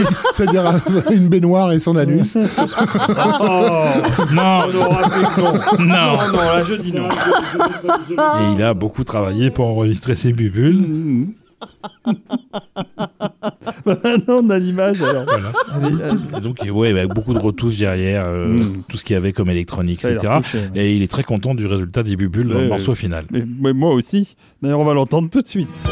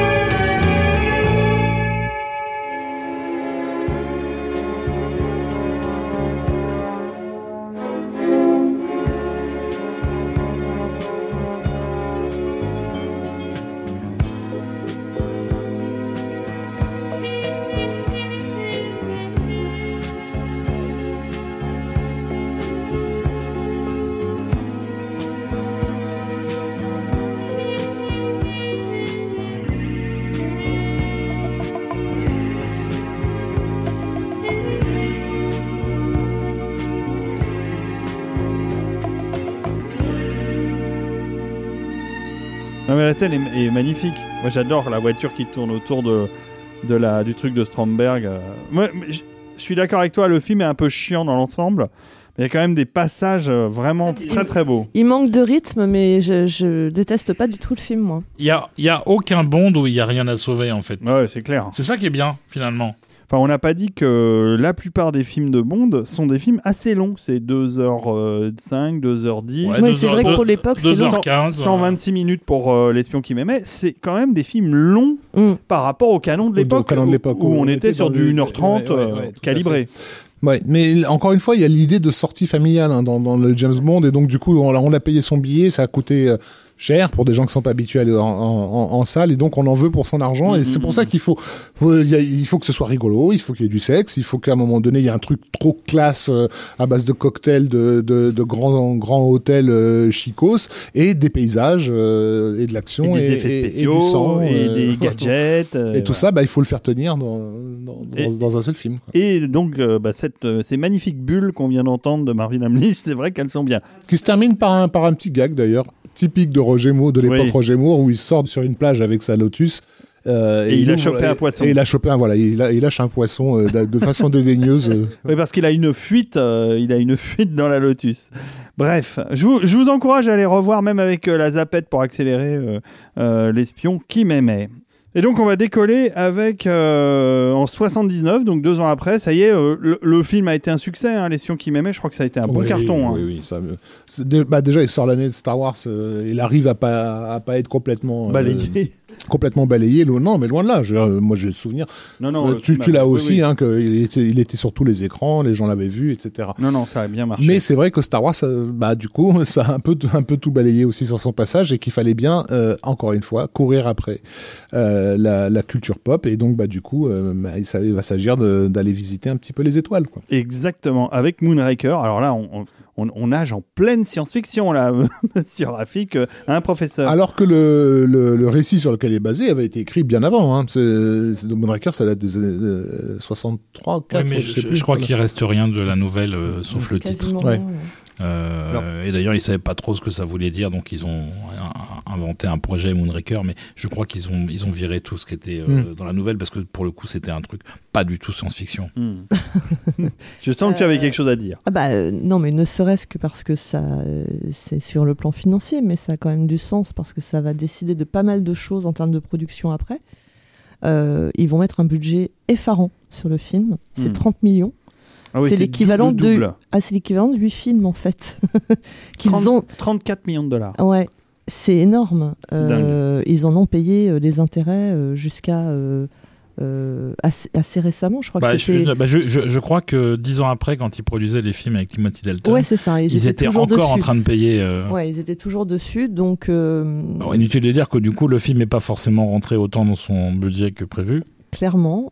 Euh, bon, moi après, j'ai un. C'est très personnel, mais moi, j'ai un- tu, tu parlais de l'espion qui est pour toi. Bah, moi, c'est Moonraker parce Hmm. que c'est. euh, Mais je l'aime beaucoup aussi. hein. euh, mon frère avait, avait le, le 33 tours de la BO et je passais des heures totalement fascinée par euh, l'affiche qui était euh, sur le 33 tours Qui était très belle. et qui était sublime et euh, qui me ouais qui me fascinait qui me faisait complètement rêver j'ai une tendresse particulière pour le film qui est loin d'être un chef-d'œuvre parfaitement réussi mais qui je sais pas il y a un truc sympathique et puis C'est euh, pas, c'est pas du tout un chef-d'œuvre. Par contre, c'est un vrai Bond. C'est-à-dire qu'il y a plein de méchants, plein d'actions, plein de trucs qui se passent, C'est le Euh, délire. C'est le délire. plein de blagues, plein de décors différents. On va euh, en Amérique du Sud, on va à Venise. Ah, puis on part dans l'espace à la fin. et puis, hein. et puis, et puis, et puis, on part dans l'espace. euh, et puis il y a Jaws Avec des navettes. again Et oui, alors ça c'est ça c'est étonnant parce que Ouais.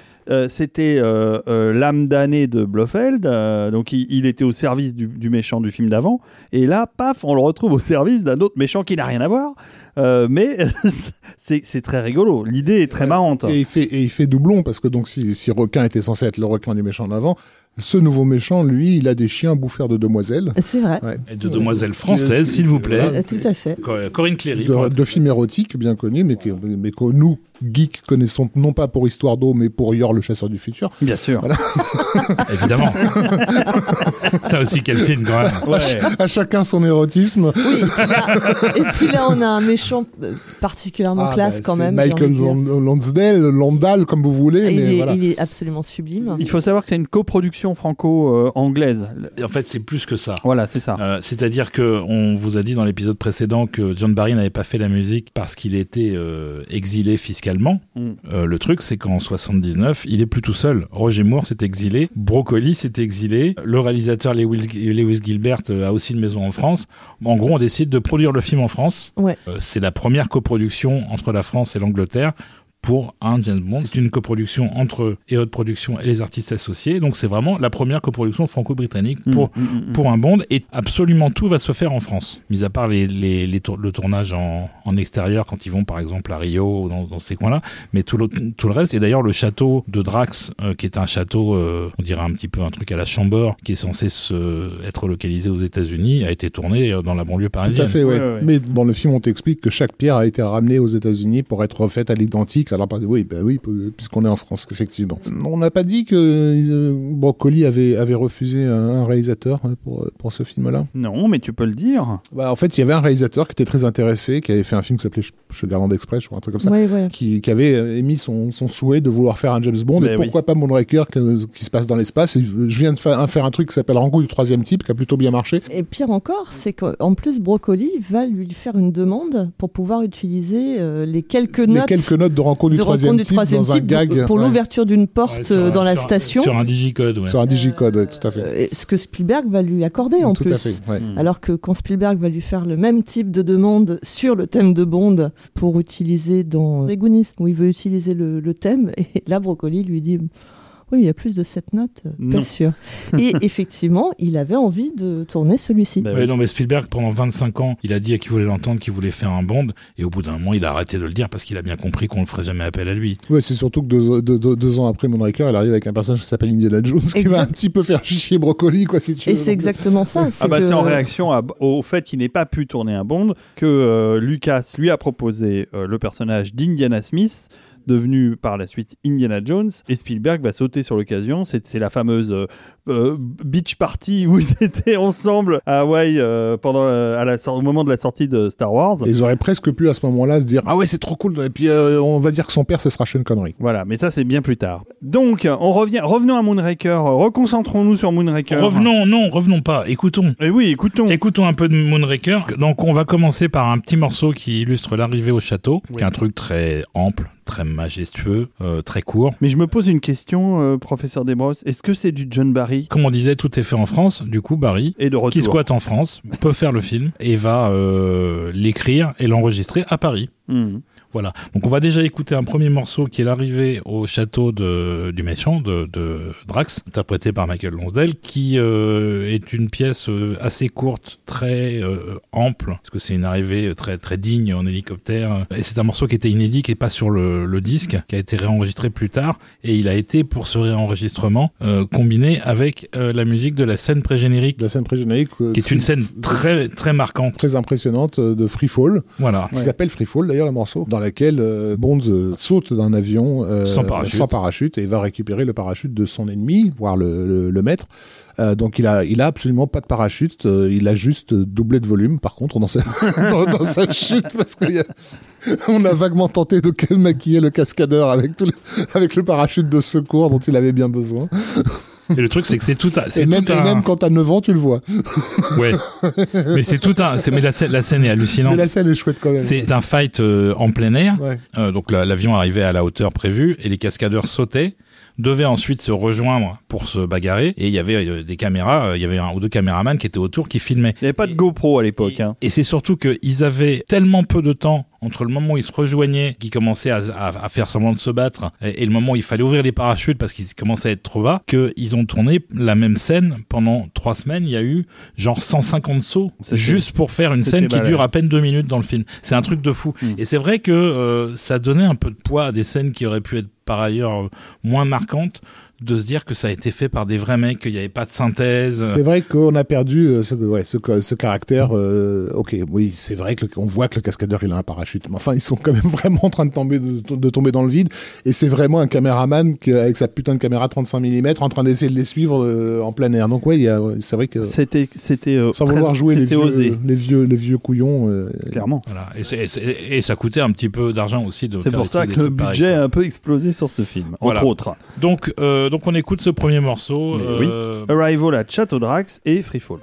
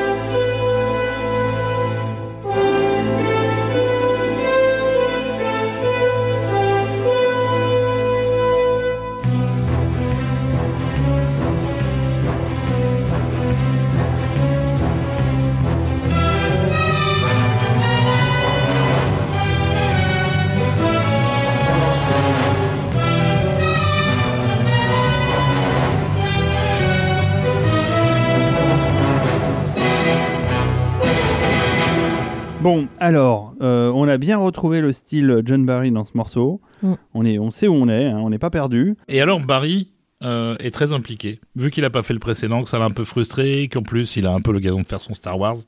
euh, il se dit je vais en profiter et il envisage un truc un peu inédit pour Bond qu'il avait déjà fait sur un autre film qui s'appelait euh, The Whisperers tourné par Brian Forbes en 1966 Euh, l'idée c'est d'écrire une symphonie en l'occurrence pour Moonraker ce sera une symphonie en huit mouvements qui sera ensuite adaptée pour fonctionner euh, à l'image sur le montage final du film donc, il compose sa symphonie, qu'il adapte ensuite au film. Il passe euh, une semaine à enregistrer au studio Davout, avec euh, des anecdotes qui sont bien connues des gens qui sont allés à Davout. Le studio a maintenant fermé il y a quelques années, mais euh, il y avait la, la ligne de métro qui passait juste en dessous. Et donc, quand il y avait un métro, bah, il fallait arrêter les prises parce qu'on entendait le métro. Et pourtant, c'est un studio légendaire où on enregistrait tous les grands compositeurs français, euh, Georges Delerue, etc. Ils ont tous bossé là-bas.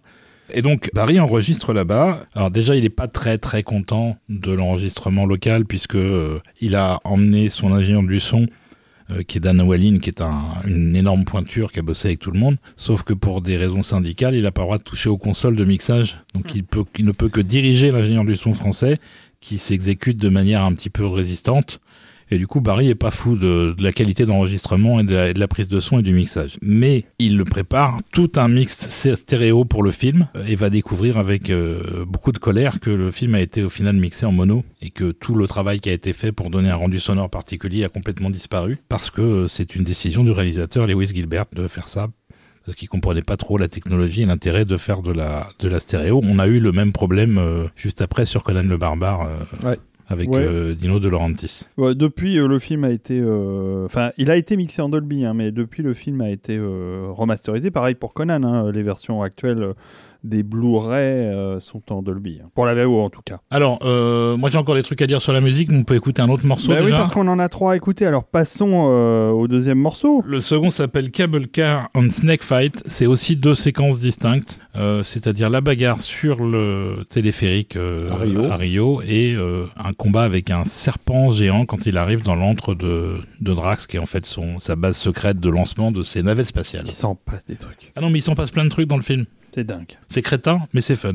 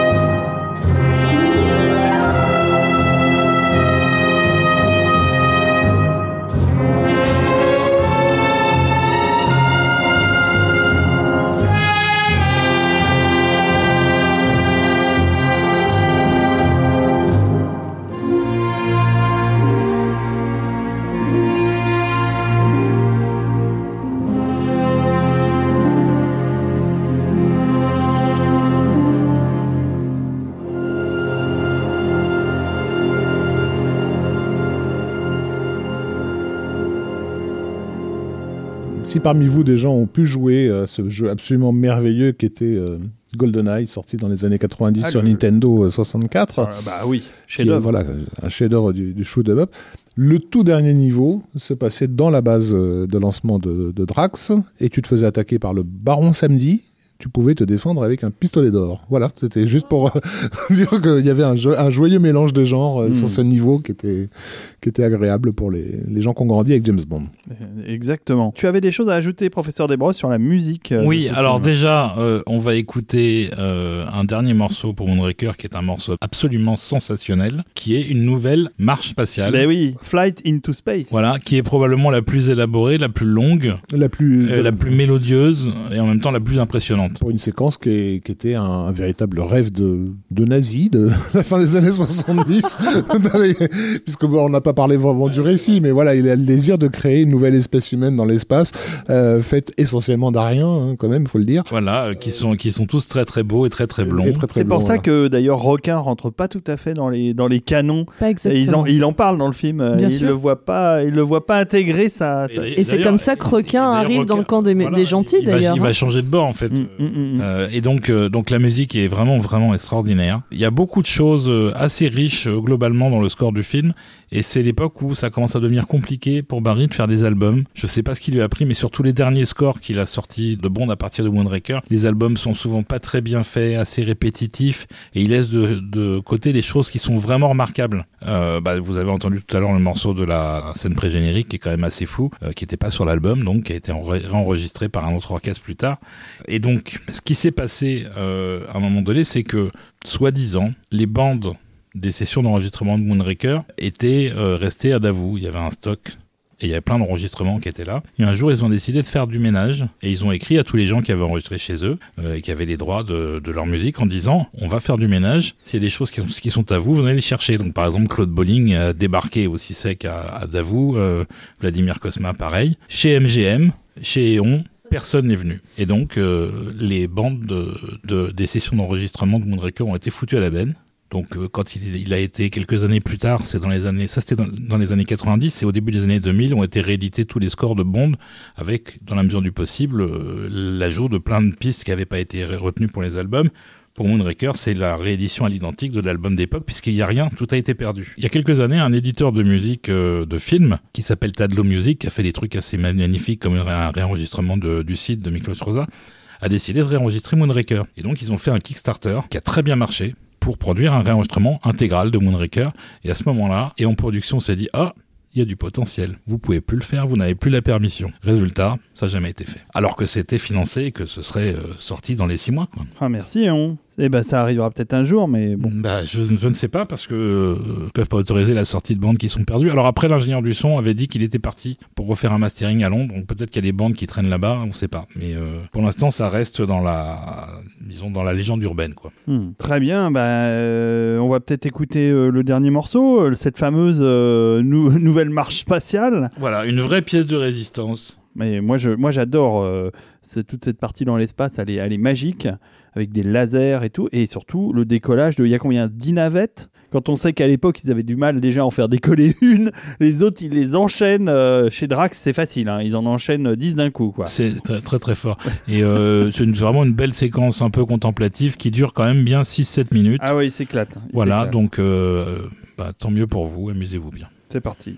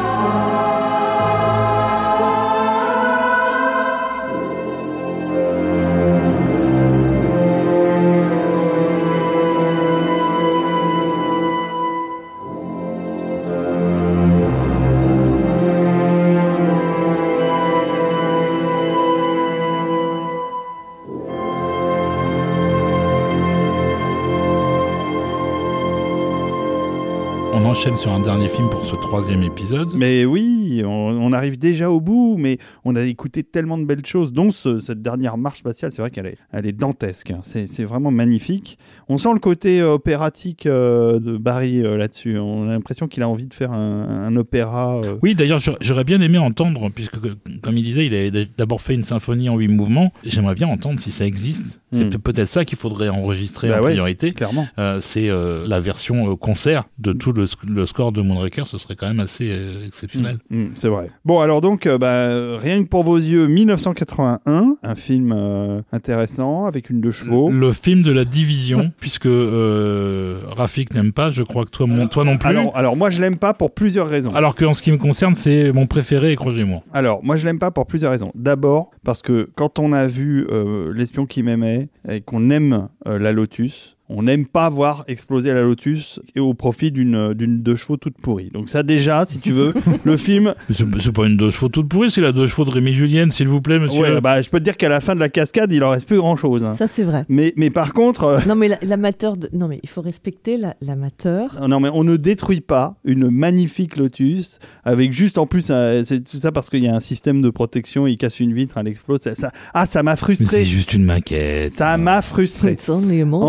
Ensuite, euh, euh, Bon, moi, moi je, je trouve que le film euh, est poussif. euh, bon, c'est sûr que euh, il y a la magnifique. euh, Carole Bouquet, Carole oui, enfin, Bouquet, magnifique, ouais, enfin, c'est c'est en, pho- en photo. euh, c'est vrai qu'à la limite, on pouvait mettre une photo dans le film, comme ça, qui se balade dans le champ. tu fais du South Park, là.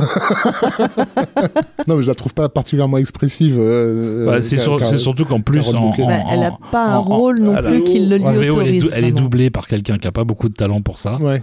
Parce qu'elle ne veut pas parler suffisamment bien anglais, et c'est dommage. Je veux dire, bon, tout à l'heure, on était sur Barbara Bach et Caroline Monroe, quoi, qui sont un petit peu, un peu, un peu d'épices, quoi, si tu veux. Il y a, il y a- Non, il y a mais des flammes euh, Alors, dans, en- dans- dans- en- encore une fois, c'est aussi pour ça que je préfère euh, 100 fois Ring pour vos yeux, c'est que Barbara Bach, pff, rien à foutre. c'est ton goût pour la glace euh, qui, qui t'a fait aimer ce film. Bon, je pense que le fait, le fait que, que, que David euh, et moi euh, réagissions un peu plus mal à rien que pour vos yeux tient au fait que c'est aussi un retour vers un Bond peut-être moins spectaculaire, moins délirant, moins euh, je Oui, ça, la tronche. ça se veut plus sombre et plus plus, sérieux. voilà, et plus resserré. Il y a une forme de retour aussi sur le. Euh, comment dire, le, entre guillemets, le, le psychologique. Alors je mets des guillemets partout, hein, mais on est quand Oui, même non, dans non, le mais je James suis Bond. d'ac- je suis d'accord. Non, mais une histoire d'espionnage tout à fait traditionnelle. Il y a, le- il y a la- l'évocation de la mort de sa femme qui revient dans, Ouais. dans, cet, dans cet épisode, puisqu'il manque de se faire tuer alors qu'il est sur la tombe. euh, Oui, ça, le film s'ouvre de- là-dessus, de- de d'ailleurs. sa femme, Oui, voilà, oui, bah oui, bah vous irez voir le, le nouveau James Bond pour mieux comprendre le, le rapport qui est, qui est dessiné justement entre, entre ces films-là, parce qu'il y a aussi beaucoup de, re- de, de rien que pour vos yeux de, dedans, parce que c'est voilà, c'est un épisode qui tente de raccorder avec un James Bond plus humain, euh, plus incarné, euh, moins. euh, Bah, moins délirant. spa- euh, Moins fantasque. Bah, c'est ce qui se passait à la fin de Moonraker. C'était devenu tellement euh, barré dans l'espace, hein, c'est le cas de le dire. Il fallait redescendre un peu sur Terre. Oui, c'était devenu n'importe quoi. Et du ouais. euh, Roger Moore est plus posé, c'est un homme un petit peu plus âgé. Et d'ailleurs, c'est marrant parce qu'il commence à s'habiller différemment. Il s'habille en noir, euh, de manière beaucoup plus stricte. Alors, ça l'empêche pas de séduire un peu toutes les jeunes filles qui passent, mais pas toutes. Il y a une mineure et la mineure, il y touche pas. Oui, alors que elle, elle aurait bien aimé. C'est ça dans le film. Alors qu'elle, elle aurait bien aimé. Et elle se jette à son cou sans vergogne et lui refuse. C'est la petite patineuse, là, Qui, qui était jouée par une vraie patineuse euh, de compète. qui est très agaçante d'ailleurs. Mais il n'y a pas que ça. hein. Voilà, donc globalement, il y a, y a moins de sexe, il y a moins de blagues. Donc il y a une volonté de faire quelque chose de plus sérieux euh, que ce qui a été fait dans les, les précédents. Donc moins de sexe, euh, moins de blagues, une intrigue plus crédible. On a aussi, pour euh, euh, asseoir un peu ce changement à un nouveau réalisateur, qui est l'ancien premier assistant et l'ancien monteur euh, John Glenn, qui va faire là le premier des cinq bandes qui va enchaîner. C'est-à-dire que les cinq films euh, de cette partie des années 80, ce sera lui. Et franchement, c'est pas plus mal. C'est quand même nettement plus euh, dynamique et euh, plus cinématographique que ce que faisait, euh, par exemple, Lewis Gilbert. Lewis Gilbert. Ouais. Moi, je le vois comme, ouais, plus comme un exécutant, John Glenn, en fait. hein. Il fait bien le taf, mais il le fait, euh, en, en gros, en suivant le, le cahier des, le cahier Le des cas des charges. charges sans génie, tu veux dire. S'il y a une chose, pour le coup, qui marque très clairement le- la pop culture à fond sur ce film-là, c'est son affiche qui est vraiment devenu un, bah, en gros un standard euh, qui a été voilà, copié, parodié euh, des centaines voire des milliers de, de, de fois. Donc c'est un film que moi j'aime bien. Il y a aussi un côté un peu un peu plus énervé. Je me souviens par exemple d'une scène où il y a un, un des tueurs qui est le tueur qui ressemble à Guy Bedos. Ah, ah oui, quelle histoire ça aussi. C'est vrai qu'il lui ressemble. Voilà. Et, et Bond euh, arrive finalement à se retrouver face à lui qui est en voiture, euh, lui tire plusieurs balles, euh, le blesse et la voiture se retrouve au bord du précipice. Et il arrive, il regarde le mec et juste, il donne un coup de pied dans la voiture pour qu'elle tombe. C'est extrêmement froid et on a un retour à euh, certains des assassinats les plus durs que, qui ont été perpétrés par euh, Sean Connery Exact. 20 ans avant. Oui, oui, Donc ça, c'est c'est une espèce de retour à quelque chose qui est un peu moins gadget et qui, moi, qui me parlait un peu plus. Et vous l'aurez dans le nouveau Bond, exactement le même, le même principe, à coup de voiture dans ta gueule. Quoi. Bien, bien, très bien. Mais c'est un Bond aguerri. C'est sûr qu'après les deux précédents films où ça foisonne, euh, il y en a partout et ça va très très loin. Là, on retrouve, on va dire, la formule Bond. Euh, Alors, la néo-formule avec Roger Moore, mais la formule éprouvée maintes fois, euh, ça fonctionne plutôt bien. Mais qui durera pas. Euh, on verra dans l'épisode suivant Ah, qu'en fait, on va repartir à nouveau dans le Oui, délire. et en, euh, et en pire. oui, en- largement pire, Ouais. avec un Moore beaucoup plus fatigué aussi. Euh, mais c'est vrai que c'est marrant qu'il y ait eu comme ça à intervalles réguliers, donc euh, au service secret de Sa Majesté, euh, dans les 70s, on pourrait considérer que, que c'est vivre et, et les- et laisser mourir qui, qui joue ce rôle-là, et, euh, et rien que pour vos yeux, qui est un retour à un James Bond terre à terre. hein, euh, Ouais, à- c'est ça.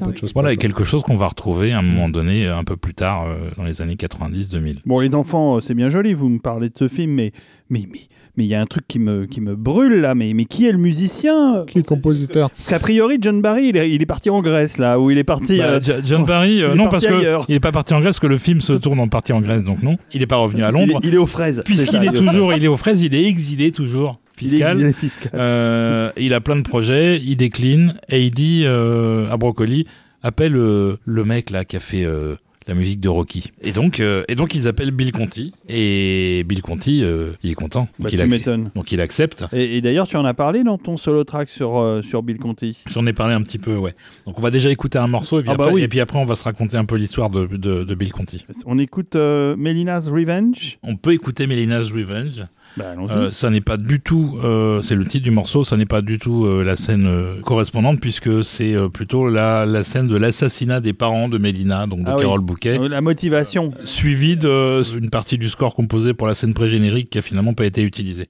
Mais le morceau est sympa, D'accord. même si vous allez voir que le style de Bill Conti il est quand même euh, assez éloigné de celui de ses prédécesseurs.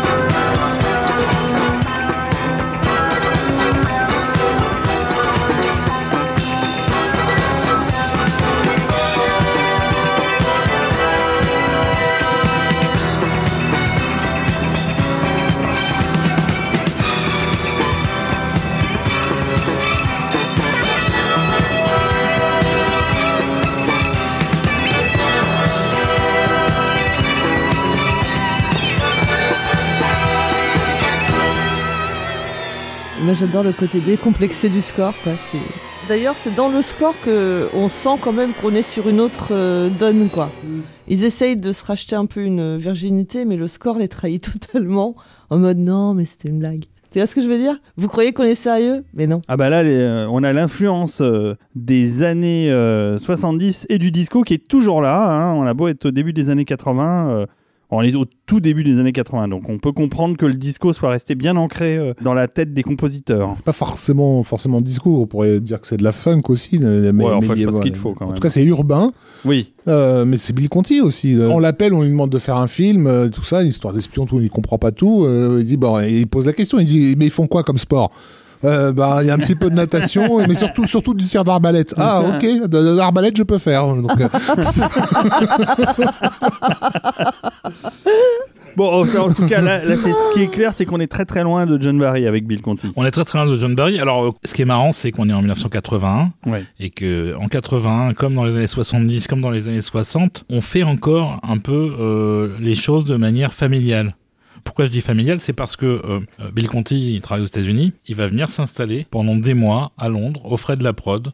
Alors, euh, il dira après qu'il a été reçu royalement d'ailleurs. C'était l'époque encore où le compositeur allait sur le tournage, même si c'était au Japon, même si c'était à la Jamaïque, euh, pour s'imprégner de, de- du décor. C'était pas comme aujourd'hui où les mecs limite ne, ne rencontrent même pas le réalisateur et euh, travaillent sur une copie du film à distance de chez eux, quoi. Google Images. Non, là, il y avait, il y avait, il y avait un vrai travail euh, collectif. Il y avait des rencontres humaines. euh, et donc, Bill Conti, il est venu travailler avec l'équipe, avec la prod, avec le réalisateur, avec les acteurs, avec tout ça.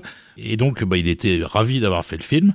Euh, il a fait exactement ce qu'il voulait. On lui a mis aucun, euh, aucune limite. C'est vrai qu'il y, a- une, disons, une modernisation du son qui est quand même assez violente si on compare avec la période précédente. Moi, j'aime beaucoup ce qu'il a fait euh, parce que, comme disait Stéphanie, c'est extrêmement décomplexé ça sert quand même bien le propos à l'image. Euh, C'est-à-dire que c'est euh, un petit peu daté, mais sur le film, ça gêne pas plus que ça. Ah ouais, moi j'aime beaucoup aussi, euh, mais donc après celui-là, il a été remercié, si je me souviens bien. Bon, il a été remercié parce que sur le suivant, on en parlera dans la prochaine émission, mais Barry a voulu revenir. C'est marrant, il laisse la place et puis il dit ah bah finalement. Il était un peu là avant tout le monde, donc c'est le grand-père, quoi. Voilà, donc on va écouter un deuxième morceau Ah oui oui oui oui. qui correspond à une poursuite en voiture. Ouais. Euh, qui est euh, bah, une, une descente de colline à travers les champs d'olivier dans une euh, DS, dans une euh, Dans une dans non une- pas une DS, ça serait euh, trop classe. dans une deux chevaux Jaune. jaune, euh, poursuivi par des méchants qui ressemblent pas mal à une euh, une scène qui a été faite un petit peu après dans le Commando de Mark Lester où Schwarzy dévale, dévale toute une colline dans une voiture sans moteur. Ouais, sauf que c'est un gros 4x4 euh, alors que là c'est une deux chevaux euh, dans Ce le film sont- de Mark Lester. Ce Et- sont évidemment des cascades de Rémi Ouais. a- qu'on a quand même fait un paquet euh, de, de bondes en particulier à cette époque-là. Et, et les voitures des poursuivants euh, qui, qui volent un peu partout aussi, c'est des, c'est des Peugeot, c'est des Peugeot 500, C'est vrai. c'est 505 je crois. Bref, C'est vrai, donc en gros on pense que les Grecs s'équipent quand même pas mal en voiture française à ça. cette époque-là. tout à fait. Et on découvre donc euh, Drive in the Country.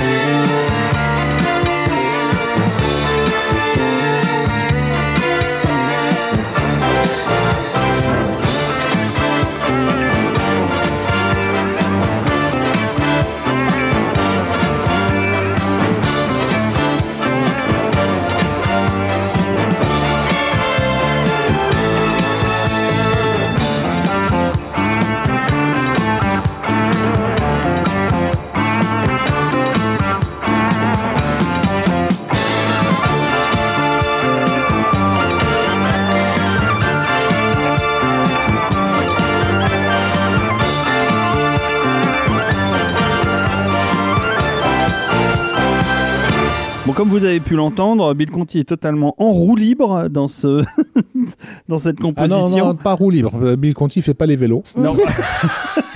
L'arbalète. les arbalètes. D'accord. Bon, euh, les, les opinions sont divisées autour de cette table. Euh, le professeur Desbrosses aime bien, euh, euh, Moi, le Stéphanie adore, et par contre Rafik, c'est pas sa cam. Alors déjà musicalement non c'est pas trop ma- trop macabre mais ça correspond aussi à un, film qui est pas qui est pas trop macabre parce que justement un peu le cul entre deux chaises qui voilà qui, qui, qui ne va pas dans le dans le gros délire. On parlait de Rémi Julien à l'instant et de son importance voilà Rémi Julien il fait un autre James Bond la même année avec une musique d'Henri Mancini euh, qui s'appelle Condorman euh, et qui est, correspond beaucoup plus à ma représentation de ce qu'est un James Bond c'est-à-dire euh, Production Disney. hein. euh, Exactement, mais, un- mais un gros délire familial euh, qui dégouline de tous les côtés. C'est vrai que j'ai plus tendance à être de, de cette partie partisan de ce bond. Alors clairement, Exagéré. Con- Condorman est un film pour toi. Il y a donc quelqu'un pour qui Condorman a été fait et ça, ça me rassure parce que c'est quelqu'un que je cherche depuis 40 ans en fait. Ah mais je, je, peux, je peux te présenter le plus grand fan au monde de Condorman. mais hein, mais, si hein. j'adore, j'adore la musique. quelqu'un qui a absolument tout le merchandising existant sur le, sur le film. Non, ça va aller, euh, Rafik. Est-ce qu'il est sur Disney Plus, euh, Condorman, vu que c'est une prod Disney, il doit y être? C'est possible, mais est-ce que Disney est au courant qu'ils ont un film comme ça euh, à- Écoute, à leur catalogue Je suis pas Ils sûr. ont, ils ont euh, un certain nombre sur Disney Plus, il y a un certain nombre de vieilleries euh, produites par Disney, euh, dont euh, Le Trou Noir. Mais pour euh, ceux qui pour ceux qui connaissent pas, c'est vraiment du James Bond like. Hein. Euh, Euh, clairement. je- C'était pas une blague Tout de ma part. Il y, a- il y une- vrai. il y a une poursuite avec une voiture pleine de gadgets, euh, etc. là, et des cascades de Rémi Julien. euh, Voilà, en- James en Bond, il a, il a un costume de super-héros avec des ailes. Voilà, C'est ça. tout à fait. Revenons à Revenons For Your, oui, For Your Eyes Only. Et on va, et on va conclure parce que c'est la fin, déjà la fin de cette émission. Mais Stéphanie a des choses très importantes à nous dire Oui, alors, sur très euh, importante, sur ce je film. sais pas, mais euh, qu'on aime ou qu'on n'aime pas, puisque là le film euh, pose débat et divise, euh, faut se rappeler quand même que malgré tout, c'est le film qui a sauvé de la faillite euh, United Artists, qui venait quand même de se prendre euh, une grosse, grosse dette avec le film de Michael Cimino. Ouais, la, la porte du paradis. oui. Exactement. Et ce film de James Bond, bah, il va rapporter 195 millions, ce qui va leur permettre en fait de, re- de redresser un peu la barre, parce que c'était pas gagné. Hmm. Donc, on, on a le droit de pas aimer le film évidemment, mais on peut au moins lui reconnaître le fait que malgré tout, il a trouvé son public et il a tenu sa promesse euh, de base de rapporter de Je l'argent. l'ai vu au cinéma à l'époque. hein. Donc j'ai donné ma contribution à United Artists. hein. Oui, moi aussi. Ouais. Moi aussi, j'ai acheté le disque à l'époque. C'est aussi pour ça que je suis peut-être pas très objectif. D'une part, j'ai toujours bien aimé le film. Et en le revoyant euh, là il y a pas longtemps, je- bah, j'aime toujours. Euh, et ça a été donc donc bah, c'était mon deuxième Bond au cinéma. Euh, c'était euh, une de mes premières BO de Bond, si ce n'est la première, parce que Moonraker je l'avais pas. Donc euh, ouais, ça ça compte. Mais j'avoue que mon objectivité peut être éventuellement remise en cause. Je, je- je le confesse. On, re- beau. reverra ensemble Condorman pour se, se rabibocher. Ah, quand tu veux. Ouais, je suis pour. hein. On va, on va finir euh, sur euh, une scène, euh, ah, un truc assez récurrent chez Bond, hein, une scène sous-marine avec des requins. Ah, on y revient. Euh, c'est la scène d'exploration où Bond et, euh, et sa jolie compagne euh, descendent en Enfin, scaphandrier. compagne, c'est un bien grand mot parce qu'en réalité, il y a rien entre eux pendant pendant le film. Enfin, je veux dire, euh, c'est c'est d'ailleurs euh, presque étonnant qu'on qu'on ait été chercher un, un- un- j'allais dire un top modèle. Non, c'est plus un, un modèle. Euh, un mannequin, enfin un truc qui bouge pas quoi. Euh, qu'on ait qu'on ait été chercher une belle femme, euh, en- la mettre entre les mains de James Bond pour que finalement il n'y ait pas euh, il y ait pas d'étincelle quoi. Elle est totalement obsédée par la vengeance de ses Ah parents. oui, elle de est- toute façon, elle est pas in the mood. hein. elle, est Vraiment pas- elle, a- elle a pas du tout la tête à ça. hein. non. Mais je, je crois que si, si, finalement il le fait, mais je me demande que ça, je me demande c'est pas à la fin, toute fin du Ouais, film. Mais il y a même Ouais. pas il y a même pas de jeu entre eux. Ah non, mais, a euh, de- mais, mais il pèse qui alors dans le film? Parce qu'il il, il se tape pas non plus la petite danseuse? Bah Ouais. non. Ah bah non, bah c'est caquette hein, pour James Bond dans celui-là. hein. Euh, Alors si, au début, au début, il est avec une meuf dans un sous-marin déguisé Ouais, en mais, mais il est vite obligé de se déguisé barrer. en iceberg, tu sais. C'est ça. Ouais. La meuf? Non, l'iceberg. non, le sous-marin. La meuf est déguisée en iceberg. déguisé- C'est le sous-marin qui est qui est déguisé, en iceberg, bah, Ah Carole. Bouquet. Bon, On y revient. il va falloir Non, c'est pas elle, justement. Voilà. Donc, On va devoir pourquoi conclure. on en est parti là euh, Je ne sais exactement plus. Parce qu'il y avait des requins. Voilà. Oui, parce qu'il y avait des requins. Sous l'eau. C'est ça. Mais, mais en l'occurrence, c'est pas du tout Carole Bouquet qu'on voit sous l'eau, hein, parce qu'elle peut, pas- elle peut pas, elle s'étouffe si elle va sous l'eau. Donc en fait, c'était pas vraiment elle, C'est c'était quelqu'un elle, avec une perruque. Comment ça, c'est tout Oui, elle s'étouffe, elle arrive pas, elle est asthmatique, elle peut pas garder sa respiration, donc euh, c'était une doublure pendant toutes les scènes sous-marines. Bon, alors ce morceau avec des requins et une doublure. Qui s'appelle Submarine, mais on va le passer avant de se quitter, mais on va Bah se encore. déjà. Voilà, donc euh, merci encore mille, fois aux tipeurs.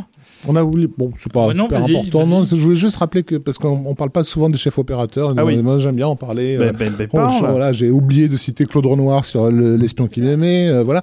Euh, et, et là, sur Rien que pour vos yeux, on a Alan Hume Eh oui qui nous a fait le retour du Jedi juste En après. compte. Donc quand Donc, même, euh, il faut rendre à justice à, ces gens-là. C'est des mecs, un euh, mec à la mode. ils ont bossé sur des films qu'on aime bien. Quoi. Tout à fait. Donc merci à Hume. Et euh, maintenant, on va, alors, on va dire au revoir. Donc au revoir. On va faire les choses proprement. Au revoir, David. Au revoir, professeur Desbrosses. Salut mec. Euh, on était ravis à nouveau de Au revoir. Stéphanie, rien quoi. Mais, je Pas vais... ça. mais attends, Je suis outrée. mais non, justement, je voulais te garder pour la fin. C'est le meilleur pour la fin, c'est Ouais. Stéphanie. Donc, et merci Stéphanie, évidemment, d'être là. On était ravis euh, de parler de James Bond tout ensemble, tous ensemble. Oui, tout ensemble. tout oui, ensemble, tout, tous ensemble aujourd'hui. Ça va être un montage. Le montage va être d'enfer Ça sur va cet être- épisode. Ça va être horrible. Et on se retrouve bientôt pour encore avancer euh, dans la, la Bond mania. euh, Puisqu'on va explorer toute la carrière euh, de Bond, tous les films jusqu'au Sur les, jusqu'au sur les dernier. années 80. Comme on dit en anglais, three down, five to go. Il nous reste Je sais 5 épisodes à faire tu, sur as, Bond. tu as compté 5 épisodes? Ah bah je pense avec les chansons facilement 5. Ah oui, avec les chansons. Peut-être Avec même les six. chansons, ouais. Ah ouais, ouais, ouais, c'est possible. Mais on ne lâche pas et surtout on essaie de tenir le rythme.